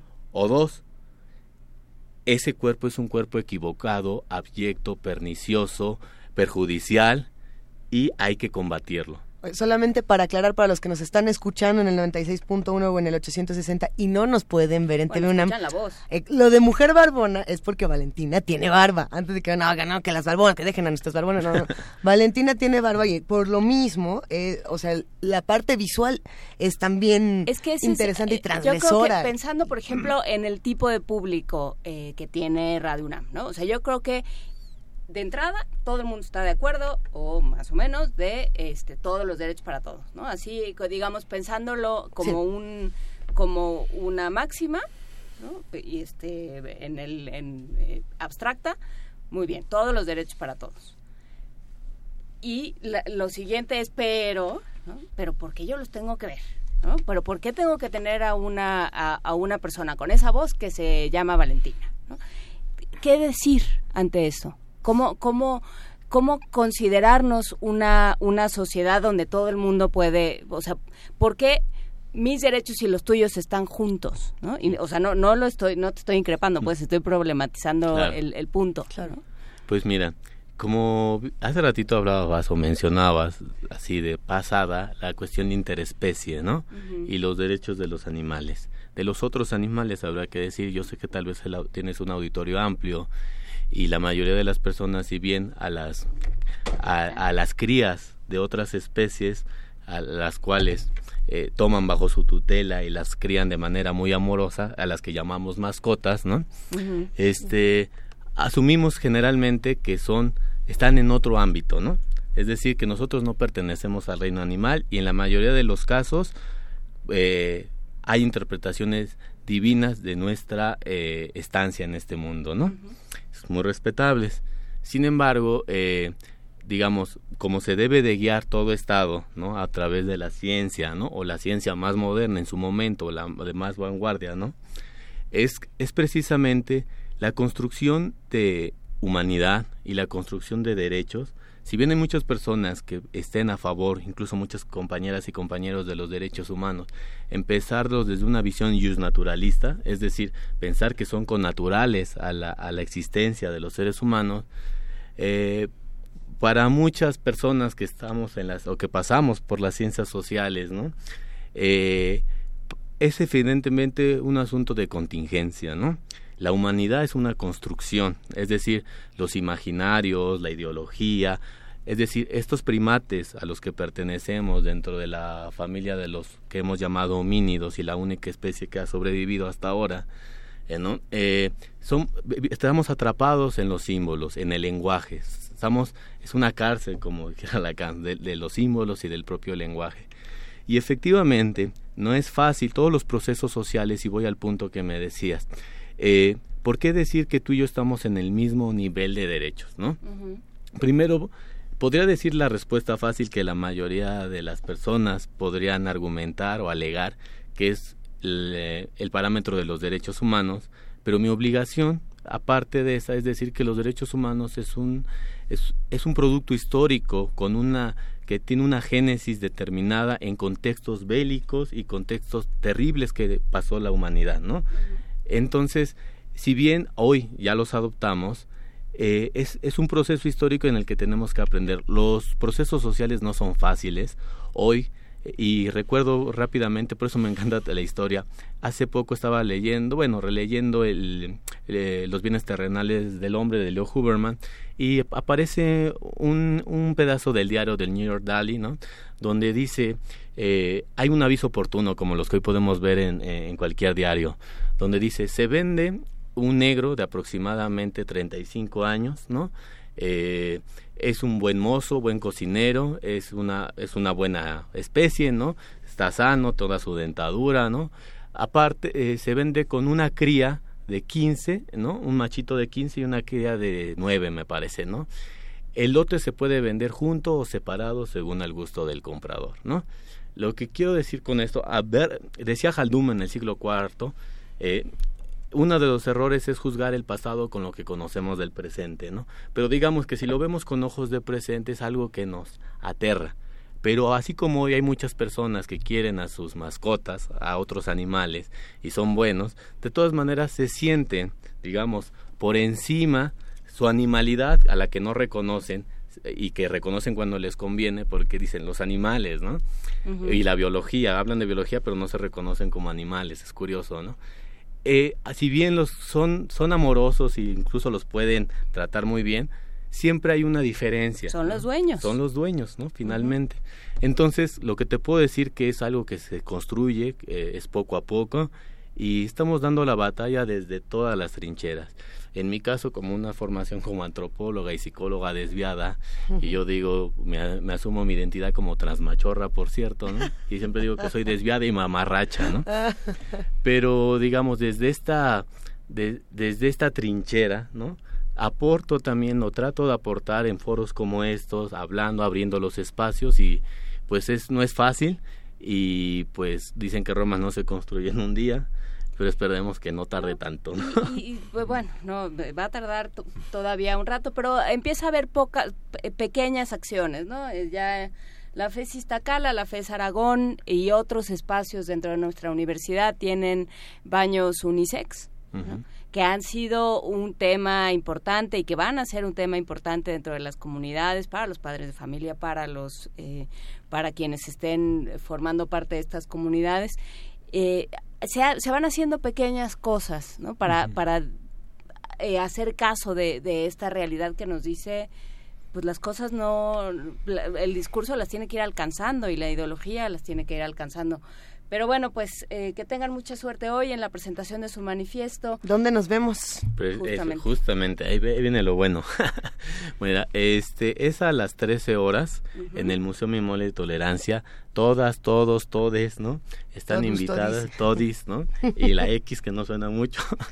Están invitadas, invitados. Eh, a la presentación de la agenda política de la coalición mexicana LGBTTI más, ¿no? Todas las que se acumulen en la semana.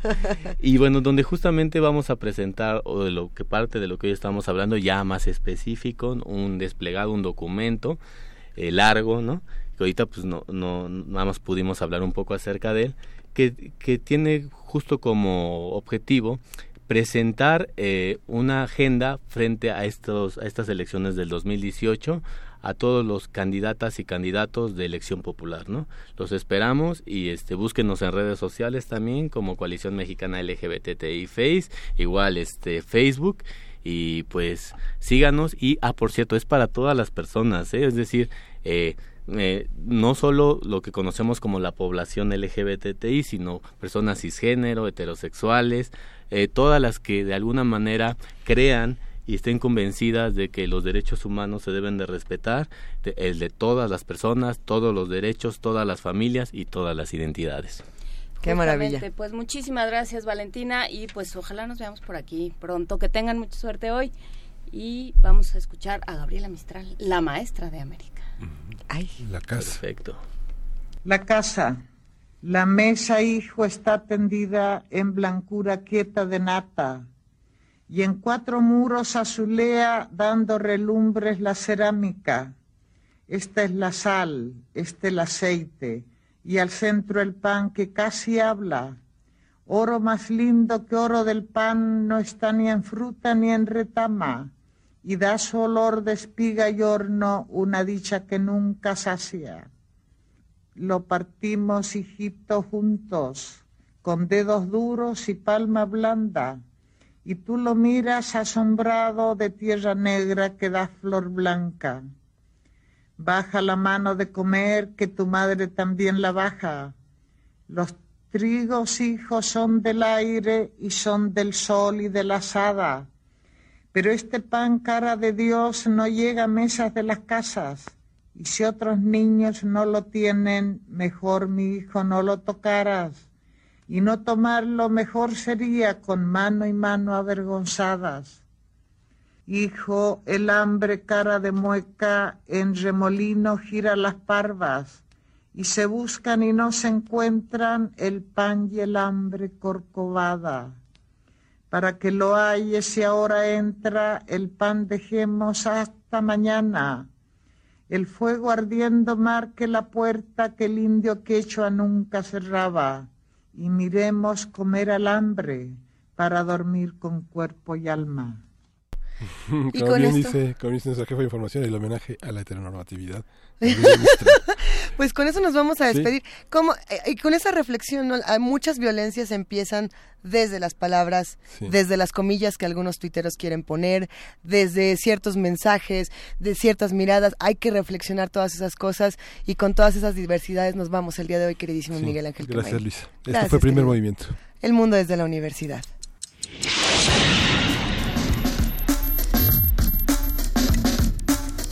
Radio UNAM presentó Primer movimiento. El mundo desde la universidad.